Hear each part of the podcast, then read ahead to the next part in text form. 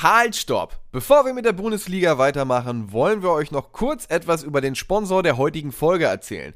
Das sind nämlich The Zone mit ihrem Angebot rund um Sport-Content, passt also wie die Faust aufs Auge. Und passend zur Bundesliga haben sie auch das richtige Angebot im Gepäck. Denn ab dieser Saison zeigt The Zone alle Freitags- und Sonntagsspiele der ersten Fußball-Bundesliga und nahezu alle Spiele inklusive der Konferenz von der UEFA Champions League. Den zweiten Spieltag eröffnen die Roten Bullen aus Leipzig am Freitagabend gegen den VfB Stuttgart. Anpfiff ist um 20.30 Uhr live und exklusiv auf The Zone.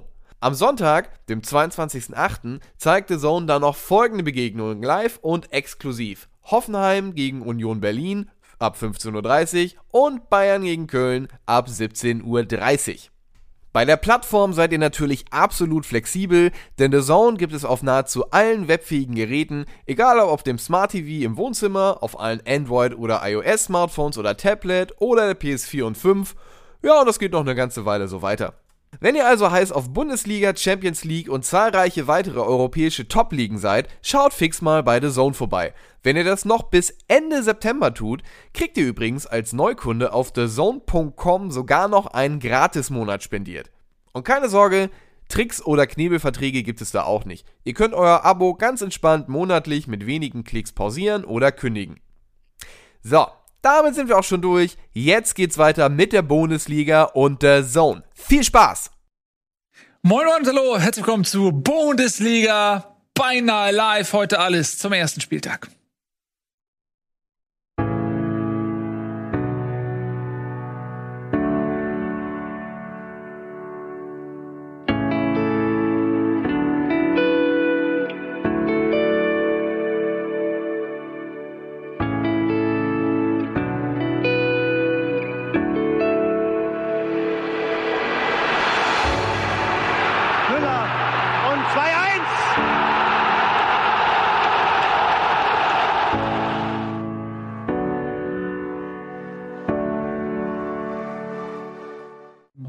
Leute. Ich gesagt, ich krieg fast Pipi in die Augen, wenn ich das sehen muss. Ähm, der große Gerd Müller ist äh, von uns gegangen. Am Sonntagmorgen ist er verstorben im Alter von 75 Jahren. Ähm, ja, einer der größten des deutschen Fußballs, der größte Torjäger des deutschen Fußballs, Europameister 72, Weltmeister 74. Ähm, eine absolute Ikone. Und das macht mich traurig. So. Ich weiß noch, als ich angefangen habe, Fußball zu spielen, ich habe ihn nie live gesehen, aber als ich dann irgendwann mit fünf im Fußballverein war, da wurden wie selbstverständlich immer die Kinder, die die ganzen Tore geschossen haben, die wurden immer Bomber genannt. Ich habe das am Anfang gar nicht so verstanden, aber so im Nachhinein zeigt das so diesen den Einfluss, den den Gerd Müller einfach hatte. Jemand, der viele Tore geschossen hatte, war der Bomber und er war der Bomber der Nation. Ähm, genau. Und jetzt ist er verstorben. Schöner, schöner Tribut, den Opener hier nochmal mit ein paar Szenen zu unterlegen. Finde ich, ich schön. Ja. Muss sagen, ich habe leider nie so einen richtig krass engen Bezug gehabt. Also natürlich kenne ich die Legende und alles drumherum, aber war halt vor meiner Zeit und wie das so oft ist, äh, man kennt das auch aus anderen Sportarten oder so, wenn man dann die Legenden nie live selber so gesehen hat, dann kann man das zwar aus Erzählungen nachvollziehen, das ist nicht das Gleiche. Ich glaube, es ist vor allem für die ältere Generation, unsere Eltern und so weiter, die, ähm, die ihn halt wirklich am Spielen sehen und so ist das halt noch mal was ganz anderes. So wird es uns irgendwann geben, gehen, wenn, ähm, weiß nicht, Kajo stirbt oder so. Ja, 427 Spiele, 365 Tore. Ähm, darunter natürlich diese legendäre 40-Tore-Saison, äh, von der man dachte, sie wird nicht gebrochen. Dann wurde sie letztes Jahr von Lewandowski gebrochen. Nico? Ja, ich wollte eigentlich auch nur noch hinzufügen, dass genau das das ist, womit ich meine Gerd Müller-Erfahrung gesammelt habe, weil ich früher immer diese Kickerhefte wie verrückt äh, studiert habe und natürlich jede seiner Statistiken dann irgendwann auswendig konnte und ich genau dieses Gefühl hatte von, das, das ist, wird dieser Stürmer sein. Ich bin schade, dass ich ihn nie gesehen habe und er wird nie wieder erreicht. Ja. Schade.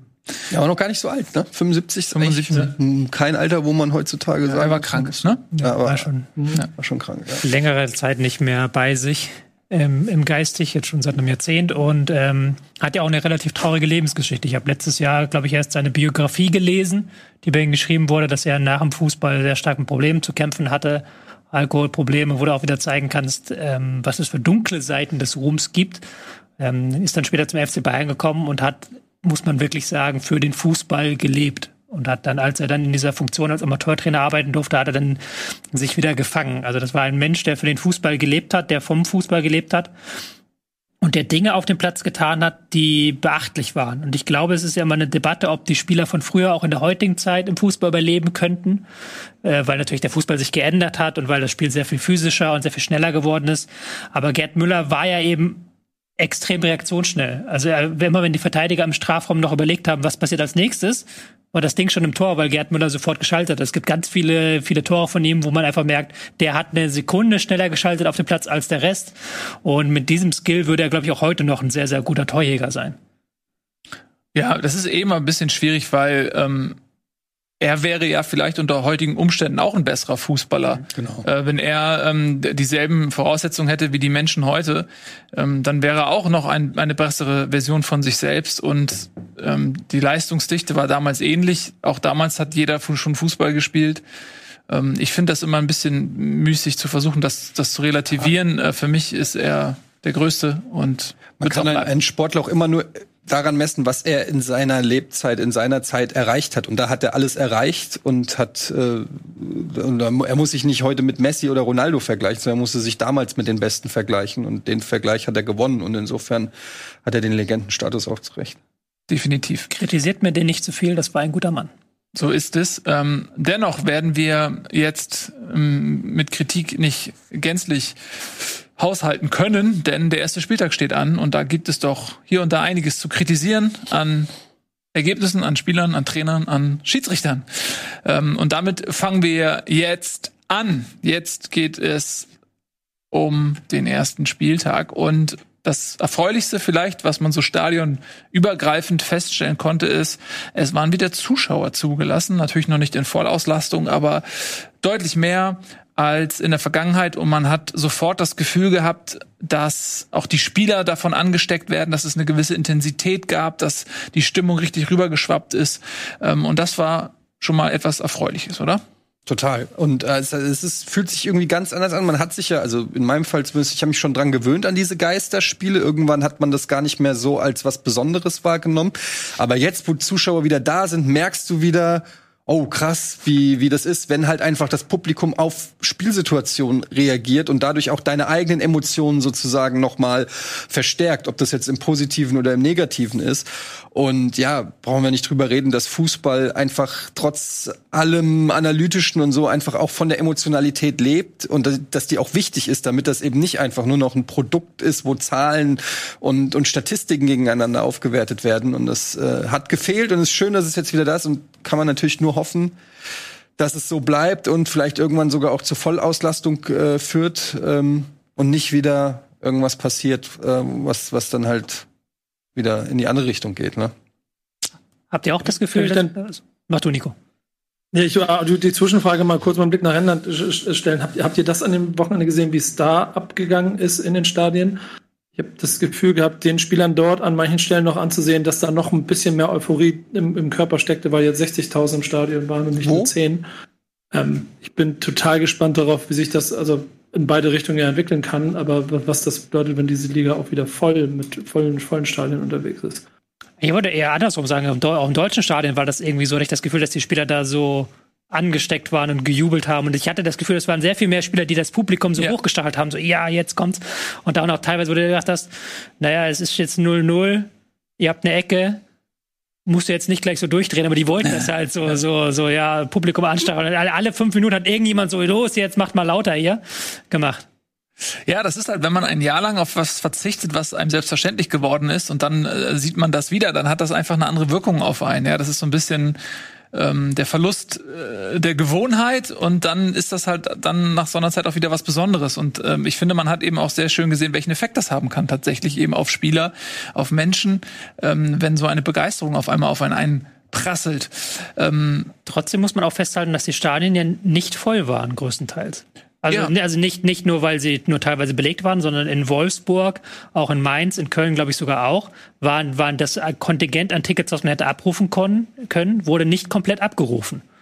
Ja, liegt aber auch teilweise daran, dass auch die Ult also viele Ultras ähm, sich noch weigern, ins Stadion zu gehen. Also ich weiß, dass das bei, bei der Eintracht zum Beispiel so ist, dass die äh, Ultras äh, erklärt haben, dass sie nicht, dass sie weiterhin nicht ins Stadion gehen, solange nicht alle gleichermaßen irgendwie dürfen.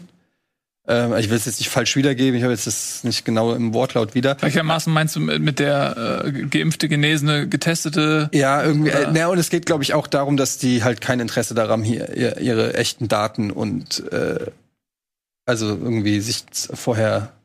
Es geht um mhm. Datenschutz auch und echte Namen und so. Ich weiß es nicht genau. Also, es geht auch, glaube ich, darum, dass sie erst wieder, wenn es voll ist, reingehen, weil ansonsten ist das nur halb halb irgendwie.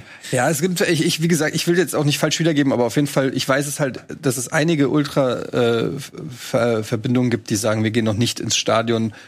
Und äh, das macht sich dann sicherlich auch bemerkbar. Aber ja, es ist schon, ich fand es so lustig, dass ja auch äh, Freddy Bobic hat ja gesagt, dass er hofft, ähm, dass die Beschränkungen aufgehoben werden, damit noch mehr ins Stadion kommen. Hätte man auch sagen können, die, es gab gar keine Beschränkungen mehr bei Hertha. Es kommen einfach nicht mehr zu, zu Hertha.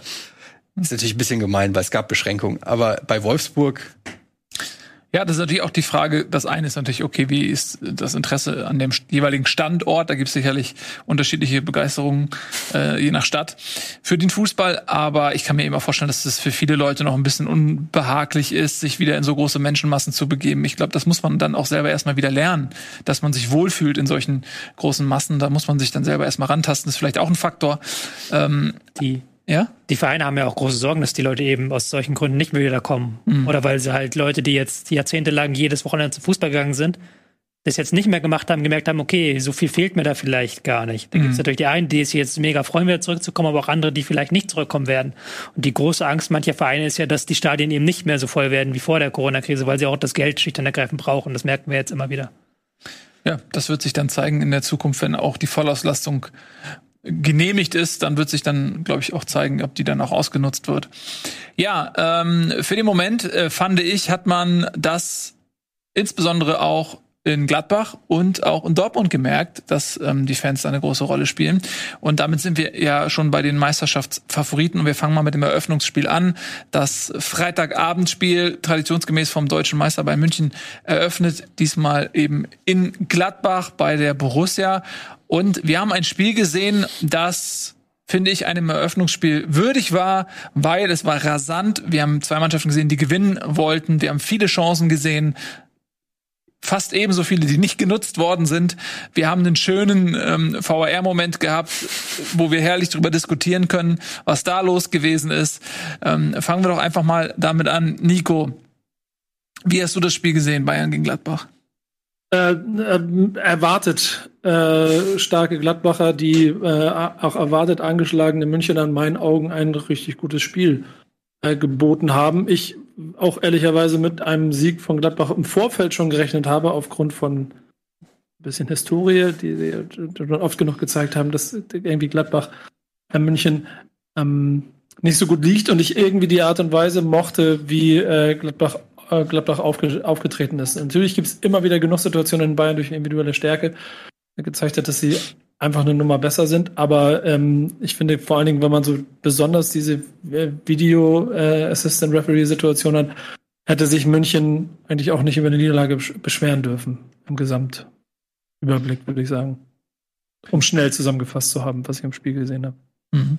Ich weiß gar nicht, was man da so viel zum VAR sagen soll. Außer dass das Fehlentscheidungen ja, waren.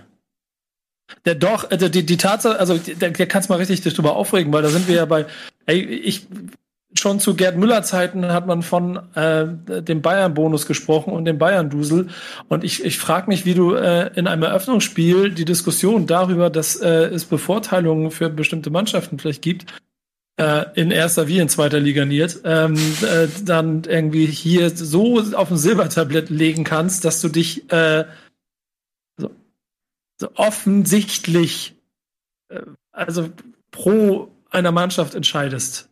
Weil das, das, es gibt kein Argument, warum du da nicht pfeifst. Das ist die Frage. Gibt es ein Argument oder gibt es keins? Die Eingreifschwelle für den Videoschiedsrichter ist nochmal erhöht worden. Das heißt, man soll nur bei klaren Fehlentscheidungen, das war ja eigentlich auch ursprünglich mal der Plan, der aber nie in der Realität umgesetzt worden ist, soll nur bei klaren Fehlentscheidungen eingreifen. Und wenn man sich jetzt diese beiden Szenen anschaut, und zwar isoliert voneinander und nicht in ihrem Zusammenspiel. Das ist natürlich auch nochmal ein psychologischer Faktor, wenn zwei solche Szenen nacheinander kommen, dass man sagt, okay, wenigstens eine davon in Summe muss doch zum, zum Elfmeter führen.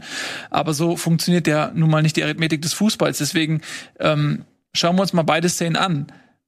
Eure Meinung? Zwei Elfmeter, ein Elfmeter, kein Elfmeter, Eddie. Also es sind auf jeden Fall beides kann Elfmeter und wenn du dann halt zweimal nicht gibst, dann wirkt es natürlich irgendwie komisch. Also ich finde, der zweite ist also eigentlich kein kann, sondern ein muss. Elfmeter, er rennt ihm hinten in die Haxen rein und äh, die gehen übereinander und dadurch kommt er zum Fallen. Ähm, ja, es sieht manchmal noch ein bisschen komisch aus, weil er, glaube ich, noch so einen kleinen Tippelschritt macht und dann fällt oder so, aber das ändert ja nichts daran, dass, dass dieser, der wäre halt nicht gefallen, wenn ihm nicht hinten einer in die, in die äh, Beine gelaufen wäre. Und der erste ist auch meiner Meinung nach, ähm, liegt also der, du sagst es ja auch mal, wenn es im, im, Mittelfeld gepfiffen würde, dann müsste es doch auch im Strafraum gepfiffen werden. Du kannst ja nicht plötzlich eine andere, kannst ja nicht ja eine andere Grundlage, der Ermessensgrundlage dann irgendwie sagen, weil es im Strafraum ist, ist hier plötzlich mehr erlaubt oder so. Also es sind einfach zwei Fouls gewesen.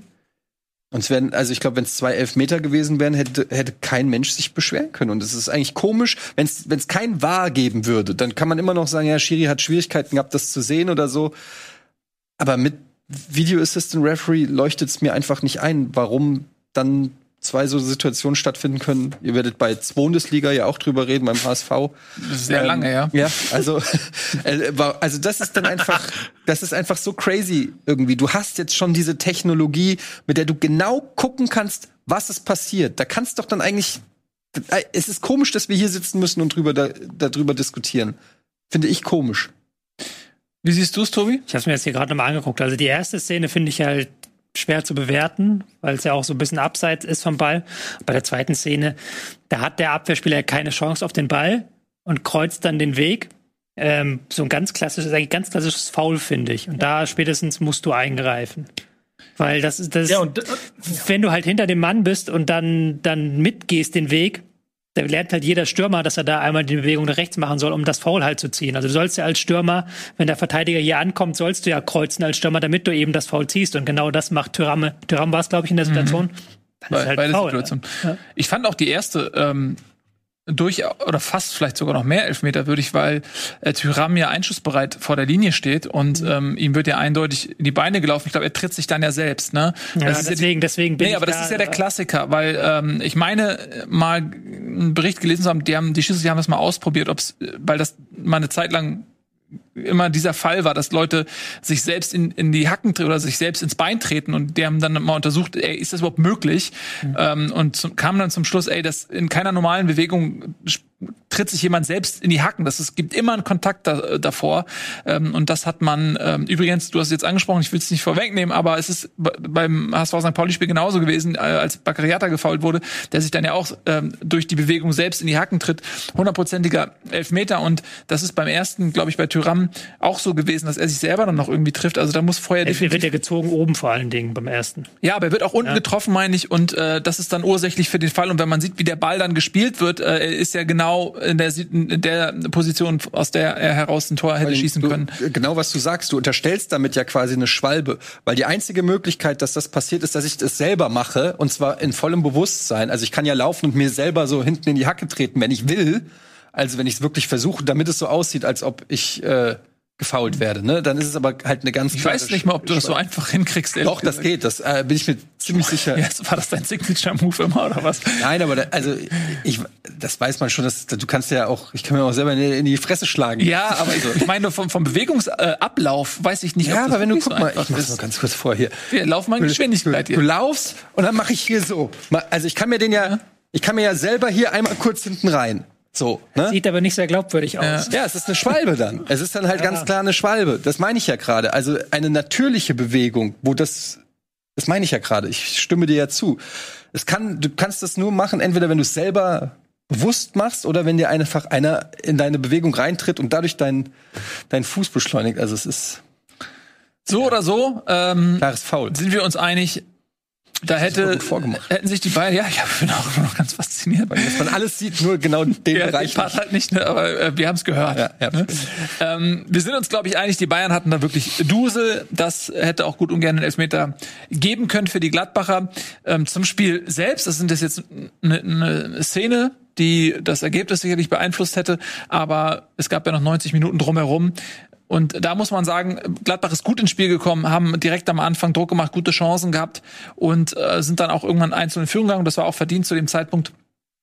Dann gab es aber auch wieder Phasen, in denen die Bayern es geschafft haben, ihre typische Dominanz auszuspielen. Gerade auch in der zweiten Halbzeit gab es eine Phase, wo sie viele, viele Chancen hatten, wo sie sich bei Jan Sommer bedanken können, ähm, der die meisten entschärft hat, beziehungsweise eben auch die Präzision im Abschluss gefehlt hat, sodass Jan Sommer eben dann auch glänzen konnte. Da haben sie es einfach nicht geschafft, ähm, den Sack zuzumachen. Und so finde ich, ist das am Ende eben auch unter Einbeziehung dieser Elfmeterszenen ein gerechtes Unentschieden, was für den Entertainment-Faktor auch 3-3 hätte ausgehen können. Aber so denke ich, sportlich okay. Ja, ist auf jeden Fall ähm, guter Einstand. Gladbach ja schweres Auftaktprogramm. Zu Hause gegen Bayern, jetzt glaube ich auswärts gegen Leverkusen oder so als nächstes. Ähm, auf jeden Fall schweres Auftaktprogramm und da hast du dich dann natürlich gut aus der Affäre gezogen. Es ist ja auch immer so diese Frage, wann willst du gegen die Bayern spielen? Natürlich ist es immer blöd, ähm, am ersten Spieltag gleich so einen äh, Brocken zu kriegen. In Leverkusen, ja. Ja, aber ähm, auf der anderen Seite, vielleicht ist es jetzt besser, die, äh, die Bayern zu kriegen, als wenn sie noch ein halbes Jahr unter Nagelsmann trainiert haben. Ähm, du kriegst sie ja dann auch am Anfang der Rückrunde. Insofern ähm, hat Gladbach das Thema jetzt schon abgehakt. Eine schwierige Situation ganz gut gemeistert. Ja. Ja. Spannend fand ich, dass beide Teams gar nicht so anders gespielt haben als letzte Saison. Also Gladbach, klar, da hast du so ein bisschen diesen Hütterfaktor in der äh, Aggressivität gesehen, in der Intensität gegen den Ball, aber dieses 4-4-2, was sie gespielt haben, auch mit dem Pressing auf den Flügeln, dann mit den schnell hinterlaufenden Außenstürmer Stindl, der sich zurückfallen lässt, das war schon sehr, sehr wie letzte Saison. Und die Bayern halt auch in diesem klassischen 4-2-3-1 mit Flügelfokus, haben dann später, hat dann ist der Stanisic in die Mitte reingeschoben, so ein Stück weit als Rechtsverteidiger, Davis ganz weit vorgeschoben. Da haben sie schon ein bisschen was anders gemacht. Ähm, Flügel nur einfach besetzt, nicht zweifach. Aber auch das war jetzt so ein klassisches Bayern 4-2-3-1 mit Flügelfokus. Also beide Trainer haben noch nicht ähm, komplett den äh, Laden auf links gekehrt, sondern scheinen eher auf dem aufzubauen, was schon da ist. Ähm, ja, ich glaube auch, ne, das habe ich auch von Nagelsmann irgendwie erwartet, dass er eben jetzt keine Revolution macht, sondern dass er wirklich eine Veränderung auch in kleinen Schritten bewirkt. ähm, und das bestätigt das auch so ein bisschen. Äh, gab so ein, zwei Fragen, zum Beispiel, wer wird in der Innenverteidigung spielen? Da hat Süle äh, neben Upamecano begonnen. Da gab es ja Nian Su zum Beispiel, der auch eine gute Vorbereitung gespielt hatte, der dort in der Verlosung war, der nicht gespielt. Ähm, ich muss auch sagen, dass ich sowohl Nabri als auch Sané auf den Flügeln ähm, immer noch formschwach finde. Das ist, äh, finde ich, schon jetzt lange so, aber auch bei der Europameisterschaft, ähm, dass die beiden ja auch kaum Torgefahr ausstrahlen. Im Grunde hast du da immer irgendwie Lewandowski, Kimmich, Müller, ähm, die die Tore beisteuern und die Assists und ähm, ja, von denen kommt wieder ein bisschen wenig, ich weiß nicht. Ähm, Musiala kam auch erst ein bisschen später rein. Hätte ich mir gedacht, dass der vielleicht auch noch mal früher kommt, um ein bisschen was zu bewegen. Finde ich, hat man direkt gemerkt, äh, der versucht, der auch wie bei der Euro, der versucht seine Minuten wirklich ähm, mit, mit Leben zu füllen und äh, sucht die Situation, versucht auch eins zu eins zu gehen. Klappt natürlich nicht immer, hat auch Ballverluste dabei. Aber den fand ich dann immer erfrischend, den Jungen. Und dann ist es halt wirklich so, im, am ersten Spieltag, und das hat man bei anderen Spielen auch gesehen, bei Frankfurt Dortmund hat man es gesehen, die Mannschaften sind noch nicht komplett, sie haben sich noch nicht gefunden, teilweise eben haben sie äh, nicht alle die Vorbereitung mitgemacht, je nachdem waren sie bei Olympia, waren sie bei der Euro lang dabei und so weiter. Und das, das ähm, sieht man doch hier und da noch, finde ich. Um das mal zu unterstreichen, was du gerade gesagt hast. Bayern mit 21 Torschüssen, sechs wieder auf die Kappe von Lewandowski. Ähm, Sané und Nabri mit äh, drei beziehungsweise eins. Und selbst Stanisic hat drei Torschüsse gemacht in dem Spiel. Also das war nicht gerade, die haben nicht gerade Torgefahr versprüht. Ja. Sagen wir es so. Ganz genau. Ja, und Hütter, hast du gesagt, kann, glaube ich, zufrieden sein. Ne? Mm, Ja, klar. Mit, mit seinem ersten, mit dem ersten Auftritt der Mannschaft, die war lebendig. Und ähm, ja, Nagelsmann, weiß nicht, ob der zufrieden ist. Freut sich, dass er nicht verloren hat. Würde ich vorschlagen, wenn ihr dazu nichts mehr zu sagen habt, äh, nehmen wir das nächste Spitzenspiel. Ähm, und das ist ein bisschen anders abgelaufen. Wir reden von Dortmund gegen Frankfurt. Auch in Dortmund wurden eben wieder Zuschauer zugelassen. Das hat man da ganz besonders gemerkt. Ich finde, ähm, Dortmund ist, auch Frankfurt, aber für mich Dortmund immer noch, auch historisch bedingt, ist der Verein, wo man die Zuschauerunterstützung am meisten bemerkt ähm, und die auch am meisten Einfluss hat.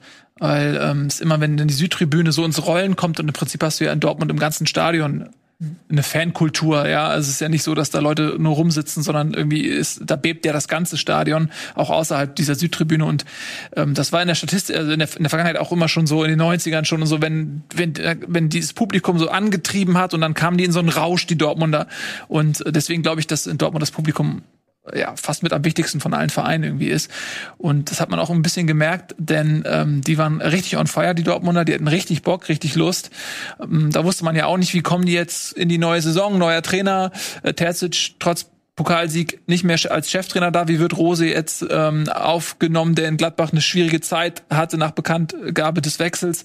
Und das scheint wirklich gut funktioniert zu haben, trotz äh, großer Verletzungssorgen. Äh, Gerade in der Innenverteidigung äh, hat, haben bei Dortmund auch einige Leute gefehlt, auch ähm, äh, ja äh, auf den Außenbahnen. Also Passlack musste spielen, Guerrero äh, hat gefehlt natürlich. Wenn du guckst, Viererkette war ähm, rechts Passlack, rechter Innenverteidiger Witzel, linker Innenverteidiger Akanji und Linksverteidiger Schulz. Von Ja. denen würden drei normalerweise nicht spielen. Also Ja. Akanji ist der Einzige, der normalerweise Stamm ist in der Innenverteidigung. Genau.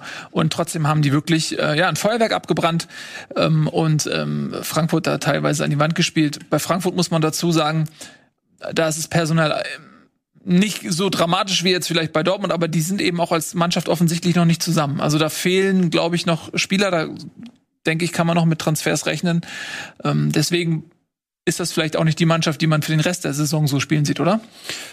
Ja, das, das schon. Auf der anderen Seite waren da zehn Spieler, die letzte Saison fast um die Champions League gespielt haben, mit Ausnahme äh, Boré statt äh, Silva.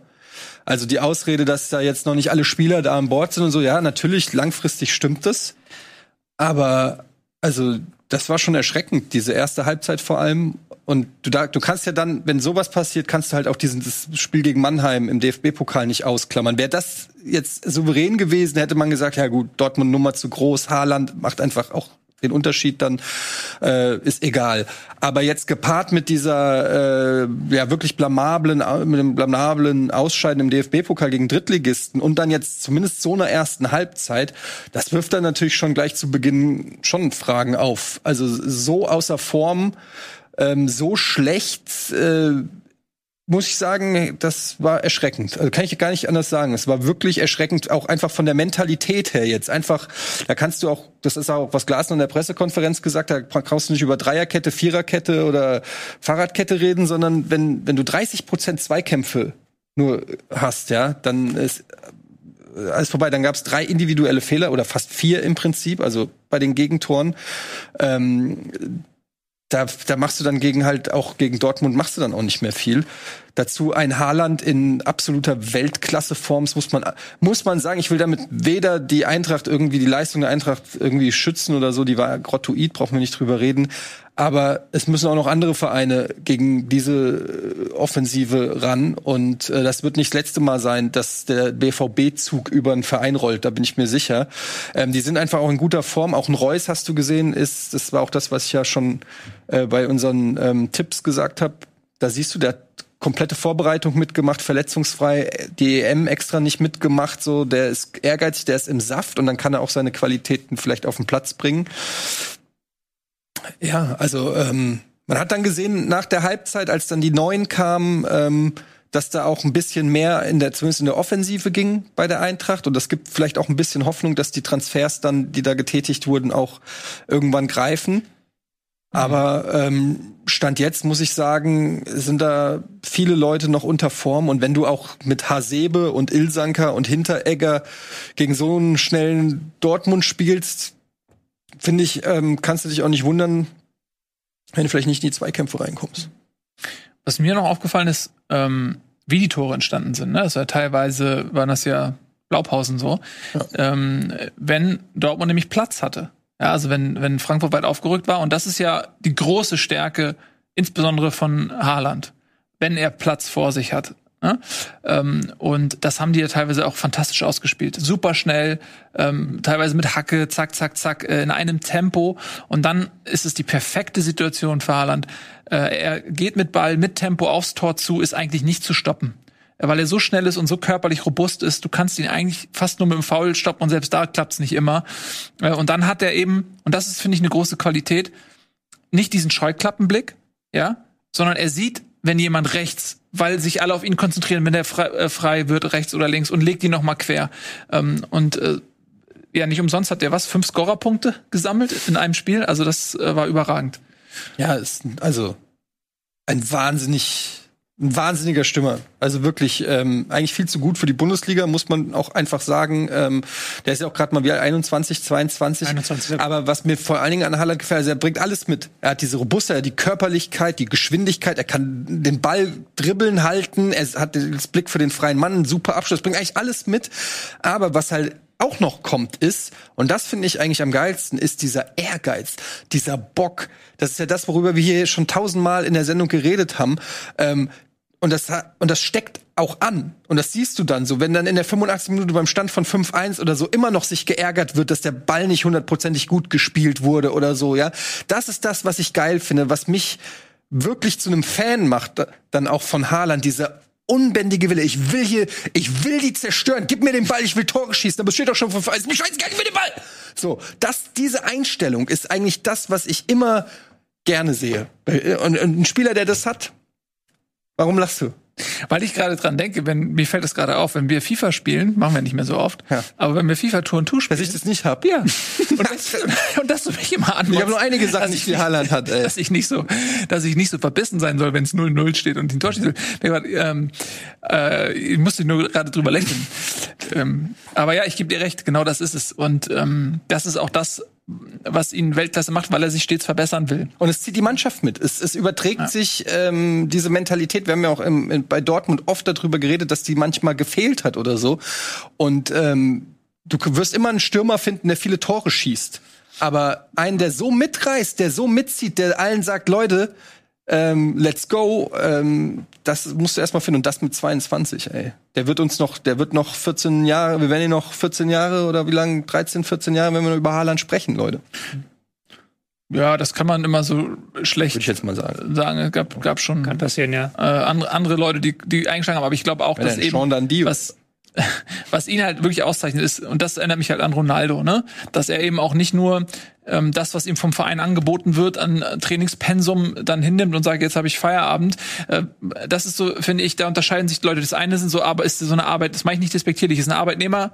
Ähm, äh, Mentalität, wenn du sagst, okay, mein Verein sagt Training zweimal am Tag und dann gehe ich nach Hause, weil ich bin ja fertig. Und das andere ist, äh, so wie, jemand versteht sich selbst als äh, das Produkt sozusagen und sagt, ey, ich arbeite an mir, ich habe meinen Plan und, und mein Pensum und äh, äh, da, das, da ist mir egal, was der Verein vorgibt, ich mache sonst im Zweifel mehr und mache für mich alleine und das ist das, was Haaland macht. Ja, ähm, das erinnert mich so an Ronaldo und das ist die Rezeptur. Erinnert mich dann wiederum an die Geschichte mit Ronaldo und Zidane. Weil Ronaldo war ja auch so ein Typ wie, wie Haaland jetzt. Haaland, erstes Spiel, äh, steht 5-1, er will sich halt nicht auswechseln lassen, sondern will noch weiterspielen in der Hoffnung, dass er noch das Tor macht. So, wurde der aber auch andererseits, ist natürlich, hast, hast du recht, aber du kannst dir auch denken, naja, das ist das erste Spiel, es steht 5-1, das Ding ist gegessen, es kommen noch härtere Spiele, lass sie doch auswechseln, entspann dich ein bisschen und dann kommst du nächste Woche wieder ein bisschen frischer rein. Oder Mittwoch, Mittwoch ist der Supercup. Und das genauso war es ja bei Ronaldo, als er jung war. Und Zidane hat ihn immer wieder zur Seite genommen und gesagt so, ey, wir spielen gerade hier gegen den Tabellenletzten, ist egal, ich wechsle dich jetzt eine Viertelstunde früher aus. Am Wochen äh, Mittwoch ist wichtiges Champions League Spiel. Und hat ihm auch immer wieder erzählt, dass Zidane selber, wenn du dir Zidanes Karriere anguckst, der hat nicht Woche für Woche performt. Der hat, der hat nie viel mehr als zehn Tore die Saison geschossen. Aber er war dann im Champions League Finale da, er war dann im WM Viertelfinale da, er war dann in den wichtigen Spielen da. Und da hast du seit Ronaldo mit Zidane zusammengearbeitet hat, hast du auch gemerkt, dass Ronaldo sich mehr auf diese großen Spiele konzentriert und in diesen großen Spielen mehr trifft und dann eben sich bei anderen auswechseln lässt. Das ist auch so ein Lernprozess, den du in der Karriere mitmachen kannst. Das ist sehr weit ab, äh, ab weil ich finde auch eigentlich, Haaland ist jung und Haaland ist geil, dass der da die Dinger machen will. Das ist auch geil, dass der Malen anmeckert. Spiel den Ball rüber zu mir, ich will den reinmachen. Ich finde, ich hatte noch einen Punkt, dass ich, äh, was die Transferpolitik von Dortmund im Sommer angeht, ist ja schon auch gut und wichtig fand, weil ich kann mir vorstellen, dass der eine oder andere schon ähm, einen Euro auf den Tisch legen wollte, um Haaland zu holen. Und dass man da konsequent den Riegel davor geschoben hat. Offensichtlich ja auch aufgrund von beiden Parteien. Ähm, sonst wäre ja kein, kein beleidigter Haaland auf dem Platz gewesen. Und dass äh, sein Verlust auf jeden Fall schädlicher gewesen wäre als der von Sancho, was man ja dann irgendwie an, an dem selbst Kurzauftritt von Malen gesehen hat, dass da noch genug Talent ist. Also ähm, das wird die Lebensversicherung für Dortmund in dieser Saison, da bin ich mir ziemlich sicher. Ich glaube, das mit Sancho war auch sehr wichtig für die ganze Mannschaft, weil man Sancho im vergangenen Sommer ja gesagt hat, du darfst im nächsten Jahr wechseln. So. Wir, wir verkaufen mhm. dich nicht jetzt. Er wollte ja schon letztes Jahr weg und man hat ihm immer gesagt, nein, aber nächstes Jahr darfst du weg. Und das hat der Dortmund jetzt ja auch gehalten. Und das sieht natürlich auch ein, auch ein äh, Haaland. Und Haaland hat nächstes Jahr, glaube ich, eine Ab Ausstiegsklausel, wenn ich nicht ganz falsch informiert bin.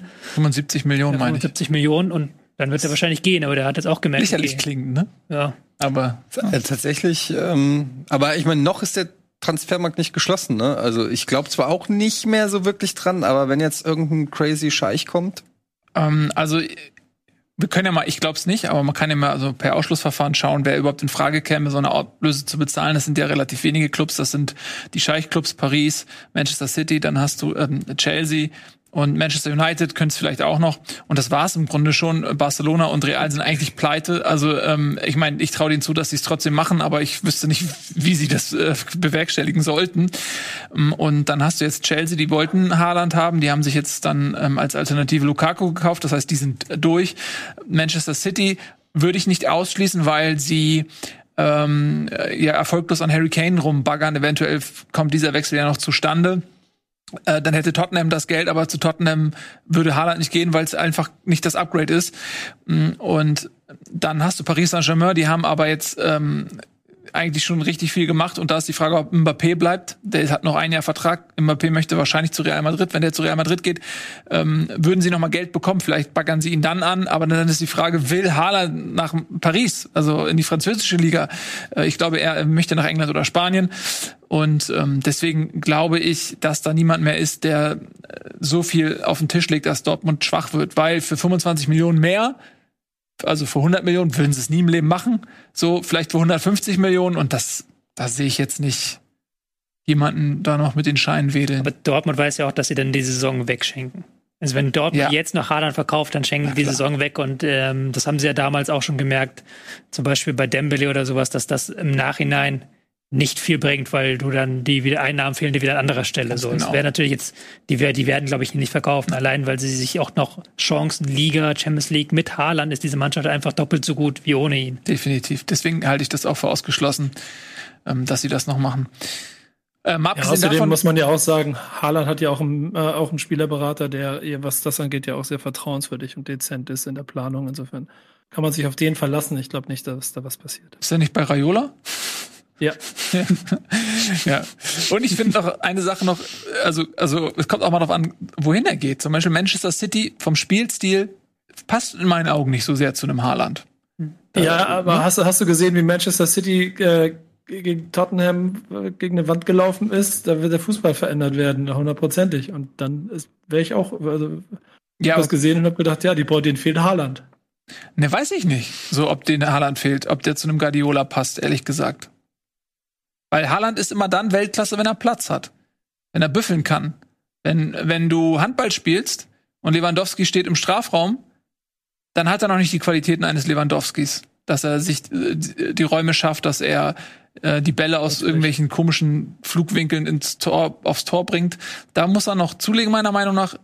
In, so wie er jetzt gegen Frankfurt agieren konnte, da ist er Weltklasse. Und das sehe ich aber bei City nicht, diesen Spielstil, dass die so oft gegen, gegen Mannschaften diesen Raum kriegen. Wahrscheinlich eher weniger, oder? Aber ich ja, glaube, im Endeffekt folgt man dann auch dem Geld. Ich weiß es auch nicht. Es geht jetzt um die Frage, wer ihn jetzt rauskaufen könnte. Und da ist eigentlich niemand außer City. Ja. Und das werden sie halt dann nicht tun, wahrscheinlich. Ja. Also nächstes Jahr hat er, dann kann er da ja überall hingehen. Und dann ist die Frage, folgt er dem Geld oder folgt er der Spielidee? Und da bin ich leider nicht romantisch genug, um zu sagen, er folgt der Spielidee. Vermutlich nicht. Vermutlich äh, nicht. Hm. Gut, aber wir werden sehen, wo, wo es ihn nächstes Jahr hinzieht. Die Bayern sind ja auch noch in der Verlosung. Äh, wenn er in der Bundesliga bleiben wollen würde. Weiß ich ja nicht, ob das für ihn überhaupt ein Thema ist. Äh, dann sind natürlich die Bayern bei 75 Millionen eventuell auch interessiert. Äh, Salihamidzic hat ja auch gesagt, sie wären blöd, wenn sie ihn nicht im Auge hätten. Lewandowski wird auch nicht jünger. Nochmal, auch aus Beratersicht macht es ja Sinn, wie gesagt, nächstes Jahr von 75 Millionen dann die Ablöse mitzunehmen, weil dann kannst du die Nebenkosten hochsteigen, Handgeld Ja, und sowas. Ganz genau. Wenn ein Verein schon 200 Millionen Ablöse zahlt, dann zahlt er halt nicht an Raiola Ja. noch, einen, noch einen dicken Batzen Geld. Ja. Also wie gesagt, ich kann mir nicht vorstellen, dass das noch diesen Sommer passiert, aber ich lasse mich da gerne eines anderen belehren. Äh, ich auch. Äh, wir folgen des Geldes. Wir folgen dem Geld, wie ähm, eventuell auch Haaland das nächstes Jahr machen wird und machen ein bisschen Werbung. Gleich sind wir wieder da. Wir haben noch so viel zu besprechen.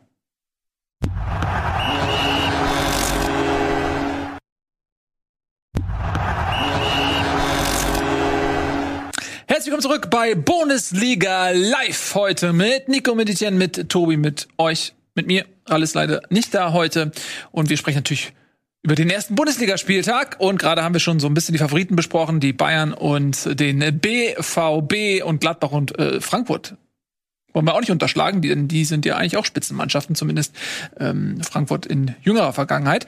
Und äh, jetzt kommen wir zu einer Mannschaft, die sich dieses Jahr trotz neuem Trainer auch berechtigte, Fragezeichen, Hoffnung macht, dieses Jahr mal die Bayern ärgern zu können, eventuell sogar die Meisterschaft zu holen mit einem zumindest auch quantitativ sehr stark besetzten Kader.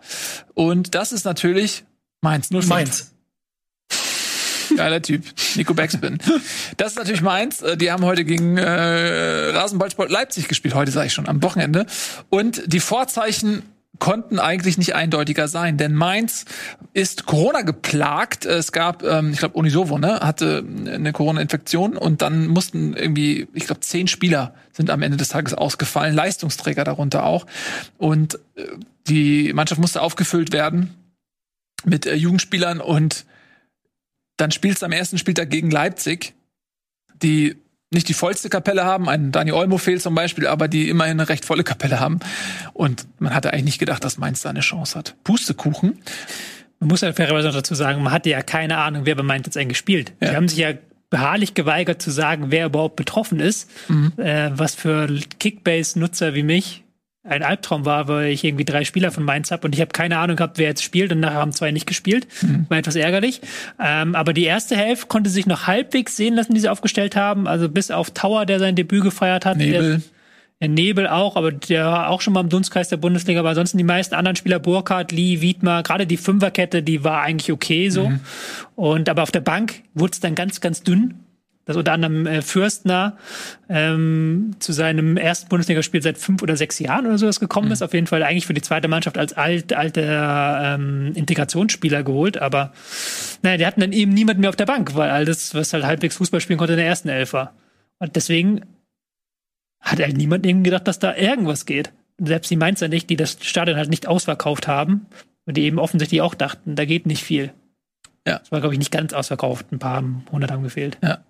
Und ich finde das ähm, eine wahnsinnig gute Geschichte, dass Mainz ähm, in so einer Situation die, die Energie, die Kraft entwickelt und zu sagen, ey, wir halten voll dagegen. Gerade auch aus der Situation, aus der Mainz kommt. Ne? Also die, die hätte ja auch sein können, dass die jetzt nach diesem Kraftakt auch vielleicht in ein kleines Loch fallen. Ne? Äh, weil wenn du ähm, eine Rückrunde so performst, die waren ja im Prinzip in jedem Spiel mussten, sind die ja wie ein Pokalspiel angegangen. Ähm, das ist ja auch nicht ähm, äh, an der Tagesordnung, dass du mit so einer Mannschaft wie Mainz 05 so eine Rückrunde spielst, ja. Aber die bleiben eben auf dem Gaspedal und ähm, scheinen da weitermachen zu wollen, wo sie in der Rückrunde aufgehört haben. Das hat mich sehr beeindruckt. Ja, die haben auch Selbstbewusstsein, glaube ich, dadurch getankt einfach. Also ähm, wir haben ja auch oft genug drüber geredet, dass Bo Svensson da wirklich tolle Arbeit macht und auch, ich glaube, dass die dem Trainer dadurch auch einfach dann folgen. Ne? Wenn du so, wenn der, wenn du einen Trainer holst und der sagt, komm, wir machen es so und es klappt, dann hast du die Mannschaft hinter dir und dann folgen die dir und das ist einfach dann auch mannschaftliche Geschlossenheit. Eigentlich genau das, was Mainz am Anfang gefehlt hat der letzten Saison. Ähm, ja, und deshalb, irgendjemand hat sogar auf Abstieg getippt bei uns auf Mainz. Da haben wir doch alle noch. Keine Ahnung, wer das war. Ja. Ich habe ja, ich habe ja ehrlicherweise ein bisschen mehr damit gerechnet, dass es einen Einbruch gegeben hat, äh, aber der In ist der ja, Geschäftsstelle oder wo? Ach, Ja, genau, ja, genau. Das war wohl doch nur in der Geschäftsstelle genannt.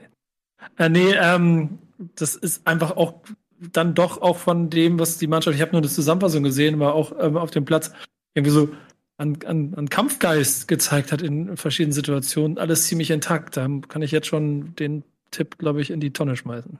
Naja, es gibt jetzt zwei Mannschaften in jüngerer Vergangenheit, die sind mit zwei Siegen in die Saison gestartet und danach abgestiegen. Also Nico, noch hast du Hoffnung? Ja, es, es war, glaube ich, auch so ein Jinx Wir, it. War, glaube ich, auch so ein Wir gegen die Szenario, oder? Mhm. Von der Mannschaft. Weil da hast du ja gemerkt, die haben sich da mit allem reingeworfen. Das Publikum war in jeder Aktion da. Die haben ja nichts anderes gemacht, wie vorhin gesagt, als hier Applaus und macht mal lauter. Und haben das, diese frühe Führung dann einfach ganz brutal wegverteidigt. Mit 28 Prozent Ballbesitz, mit 50 Prozent Passquote. Die haben ja nichts mehr gemacht, außer irgendwie sich in die Zweikämpfe geworfen. Und dann kann man auch den Scheinwerfer wieder so ein Stück weit drehen und die Frage stellen, wie kann das eigentlich sein, dass eine Mannschaft wie Leipzig, die ja auch äh, zumindest um die Champions League mitspielen möchte, so ein Spiel gegen den tiefstehenden Gegner mit äh, 72 Prozent Ballbesitz, wie kann es sein, dass diese Mannschaft kaum Torchancen herausspielt in den 90 Minuten? Ja, kannst du natürlich sagen, einerseits gut verteidigt von Mainz, auf der anderen Seite ähm, also da bist du natürlich der Experte, neuer Trainer jetzt in Leipzig. Ähm, wir haben oft drüber geredet, dass da jetzt wieder einen, äh, die neue alte Leipziger Schule sozusagen Einzug erhält. Ich fand es sah bisweilen doch sehr ratlos aus. Also äh, so de- der Klassiker, den den man eben kennt von Mannschaften, denen nichts einfällt gegen tiefstehende Gegner. So da wurden mal ein paar Flanken geschlagen oder so, aber es gab nie irgendwie mal was, wo du sagst, okay, hier wird sich schon bewegt, während hier der Ball ist und irgendwie da wirkte noch nicht, als ob da wirklich Mechanismen vorhanden sind. Eine richtige Spielidee, ähm, ähnlich wie auch bei der Eintracht, äh, habe ich da ähm, nicht nicht erkennen können. Das kann natürlich einfach auch dann sein. Das dauert natürlich wahrscheinlich einfach. Also ich will das gar nicht dem Trainer da absprechen, dass diese Idee gibt oder so. Aber ähm, Stand jetzt ist Leipzig noch nicht auf äh, äh, da, wo sie wahrscheinlich hinwollen. Rein taktisch. Und auch tabellarisch können wir ja übrigens mal ganz Ja, gut, kurz sowieso. ähm, eine Tabelle mal anschauen. Also zwischendurch äh, ist natürlich mit wenig Aussagekraft gefüllt, aber wir haben eine wunderschöne neue Grafik und die wollten wir euch einfach auch nochmal zeigen. Guck mal, wo Leipzig steht. Hier, da ist Leipzig. Oh, Interaktiv die die. Grafik. Interaktive Grafik. Ey, zeig mir doch mal, wo steht denn eigentlich, wo steht denn Mainz? Wo steht denn Mainz? Zeig doch mal, Tobi. Eins ist. Oh, da ist Mainz. und Ja. Und die zweite Bundesliga, ja. ist super sexy. oder? Lass weg, bitte, komm. Das komm. gucken wir uns nachher Das gucken wir noch mal bei Hör zwei auf, mich sauer Bundesliga an. Das ist äh, vielen Dank an Doom, der uns diese schöne neue Grafik gebastelt hat. Ja, toll, Doom. Das passt ja hast du gar gut nicht in den gemacht. Farben zum, zum, zum, zum Studio. Das gefällt mir nicht. Ja, da wir müssen was an dem machen? Studio noch mal was machen. Wir haben uns überlegt, dass ähm, äh, wir sind in Deutschland und da ist das so: Die Baustelle wird erstmal aufgemacht. Dann damit sichert man sich die EU-Fördergelder und dann wird geguckt, wann habe ich Zeit, mich dieser Baustelle auch zu widmen und dann in zehn Jahren ist sie dann fertig. Aber dann muss wieder neu aufgerissen werden, weil dann gibt es nämlich Glasfaserkabel, dann muss alles nochmal neu gemacht werden ähm, und dann braucht es aber auch neue Abflussrohre, also da muss nochmal direkt aufgemacht werden. Was denn? Aber die Farben, die haben mir gefallen. Die sahen ganz gut aus. Da könnte man was draus machen. Gefällt mir. Danke, Nico, dass du approvest. Das machen wir. Ja, ähm, Ja, Leipzig. Ähm, kurz zurück zu Leipzig. ja. Es war ja auch auffällig, dass die relativ statisch waren in dem, was sie gemacht haben, wie du gerade gesagt hast. Ja, dass sie halt dieses, dieses 4-2-3-1 da durchgezogen haben. Ab und zu ist Forsberg entgegengekommen, aber ansonsten nicht viel mehr. Sabitzer saß lange auf der Bank. Es war so kreativitätsarm. Es war die, die, dieses Abziehbild vom RB-Fußball in seiner negativen Form halt. Ähm, weil unter, unter Mars soll ja wieder mehr Fokus auf Gegenpressing gelegt werden, auf ähm, Ballgewinne. Aber dann hast du so ein Spiel, wo du nach 12 Minuten 0-1 zurückliegst und dann beiden keine Ballgewinne hast, weil der Gegner sich sagt, edgy badge, wir bolzen den Ball nur noch lang weg. Und dann wird es plötzlich schwierig. Dann brauchst du alternative Ideen, die sie jetzt nicht hatten.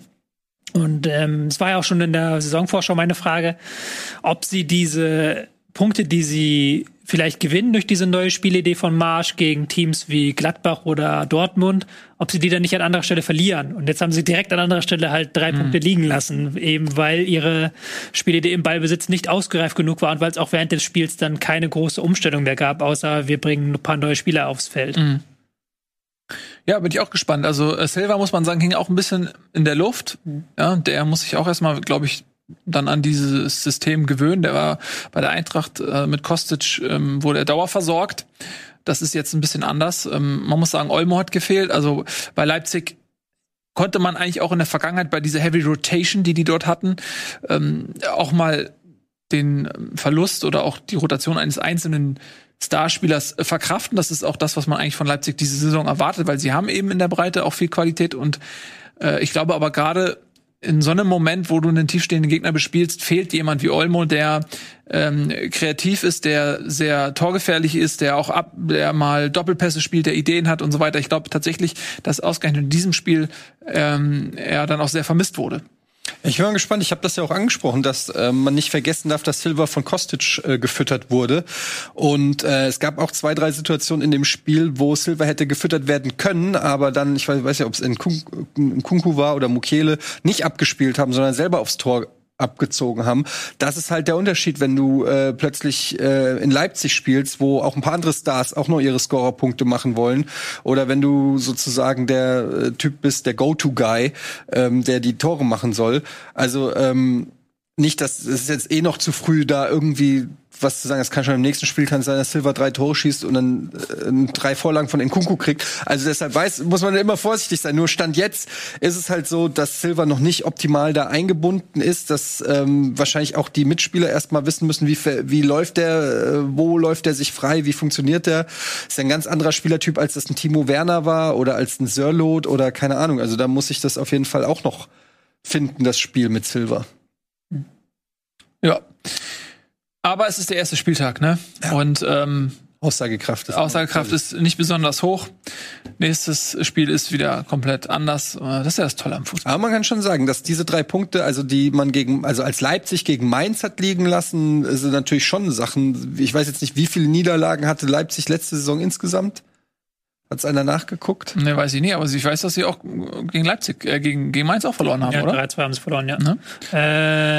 Äh, sieben immerhin, nicht? Sieben, ja. Wobei also, dann ganz viel am Ende, wo es um nichts mehr ging. Ja. Drei, drei in den letzten fünf Spieltagen. Also ich meine halt nur, ne, du musst, äh, wenn du, äh, der Anspruch von Leipzig ist natürlich, um Titel auch mitzuspielen, beziehungsweise um die Champions League, kannst du halt auch nicht ständig gegen vermeintlich äh, Vereine, wo du punkten musst, dann die Punkte liegen lassen. Also haben sie jetzt schon direkt am ersten Spieltag haben sie so den Joker.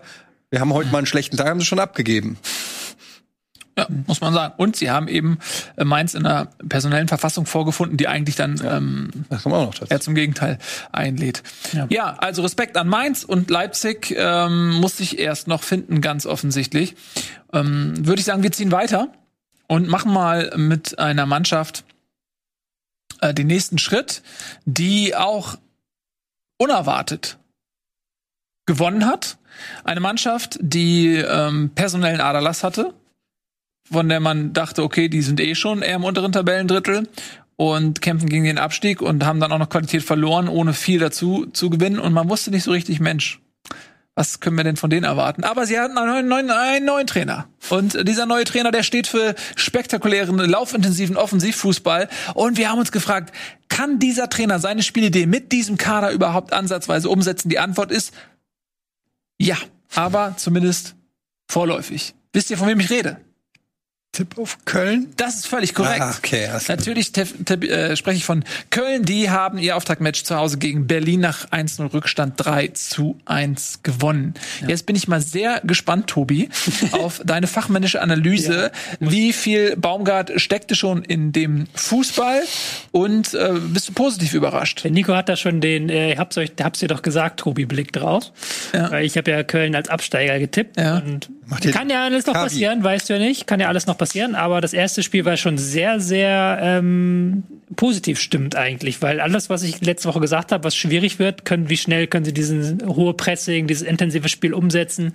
Wie kriegen sie Tempo in die eigenen Angriffe? Ähm, wie kriegen sie auch Tempo in das eigene Spiel? Das haben sie alle schon sehr, sehr gut geschafft. Ähm, sie haben nach dem frühen Nackenschlag, dem frühen 0 zu 1, hat sich Hertha weit zurückgezogen. Ähm, die Kölner mussten sich so ein bisschen dann durchkombinieren. Man hatte dann noch so leichte Probleme im Ballbesitzspiel gesehen, haben dann immer wieder auf diese Angriffsrouten der vergangenen Saison gesetzt. Pass auf die Außen, dann Flanke. Aber spätestens nach dem 1-1 hast du auch gesehen, dass unter Baumgart einiges anders wird. Gerade in der Intensität im Spiel gegen den Ball. Die sind immer wieder raufgegangen, immer wieder, wenn der Gegner den Ball hatte, ist sofort ein Kölner rausgeschossen, hat ihn im Vollgas, im äh, Vollsprint gestellt.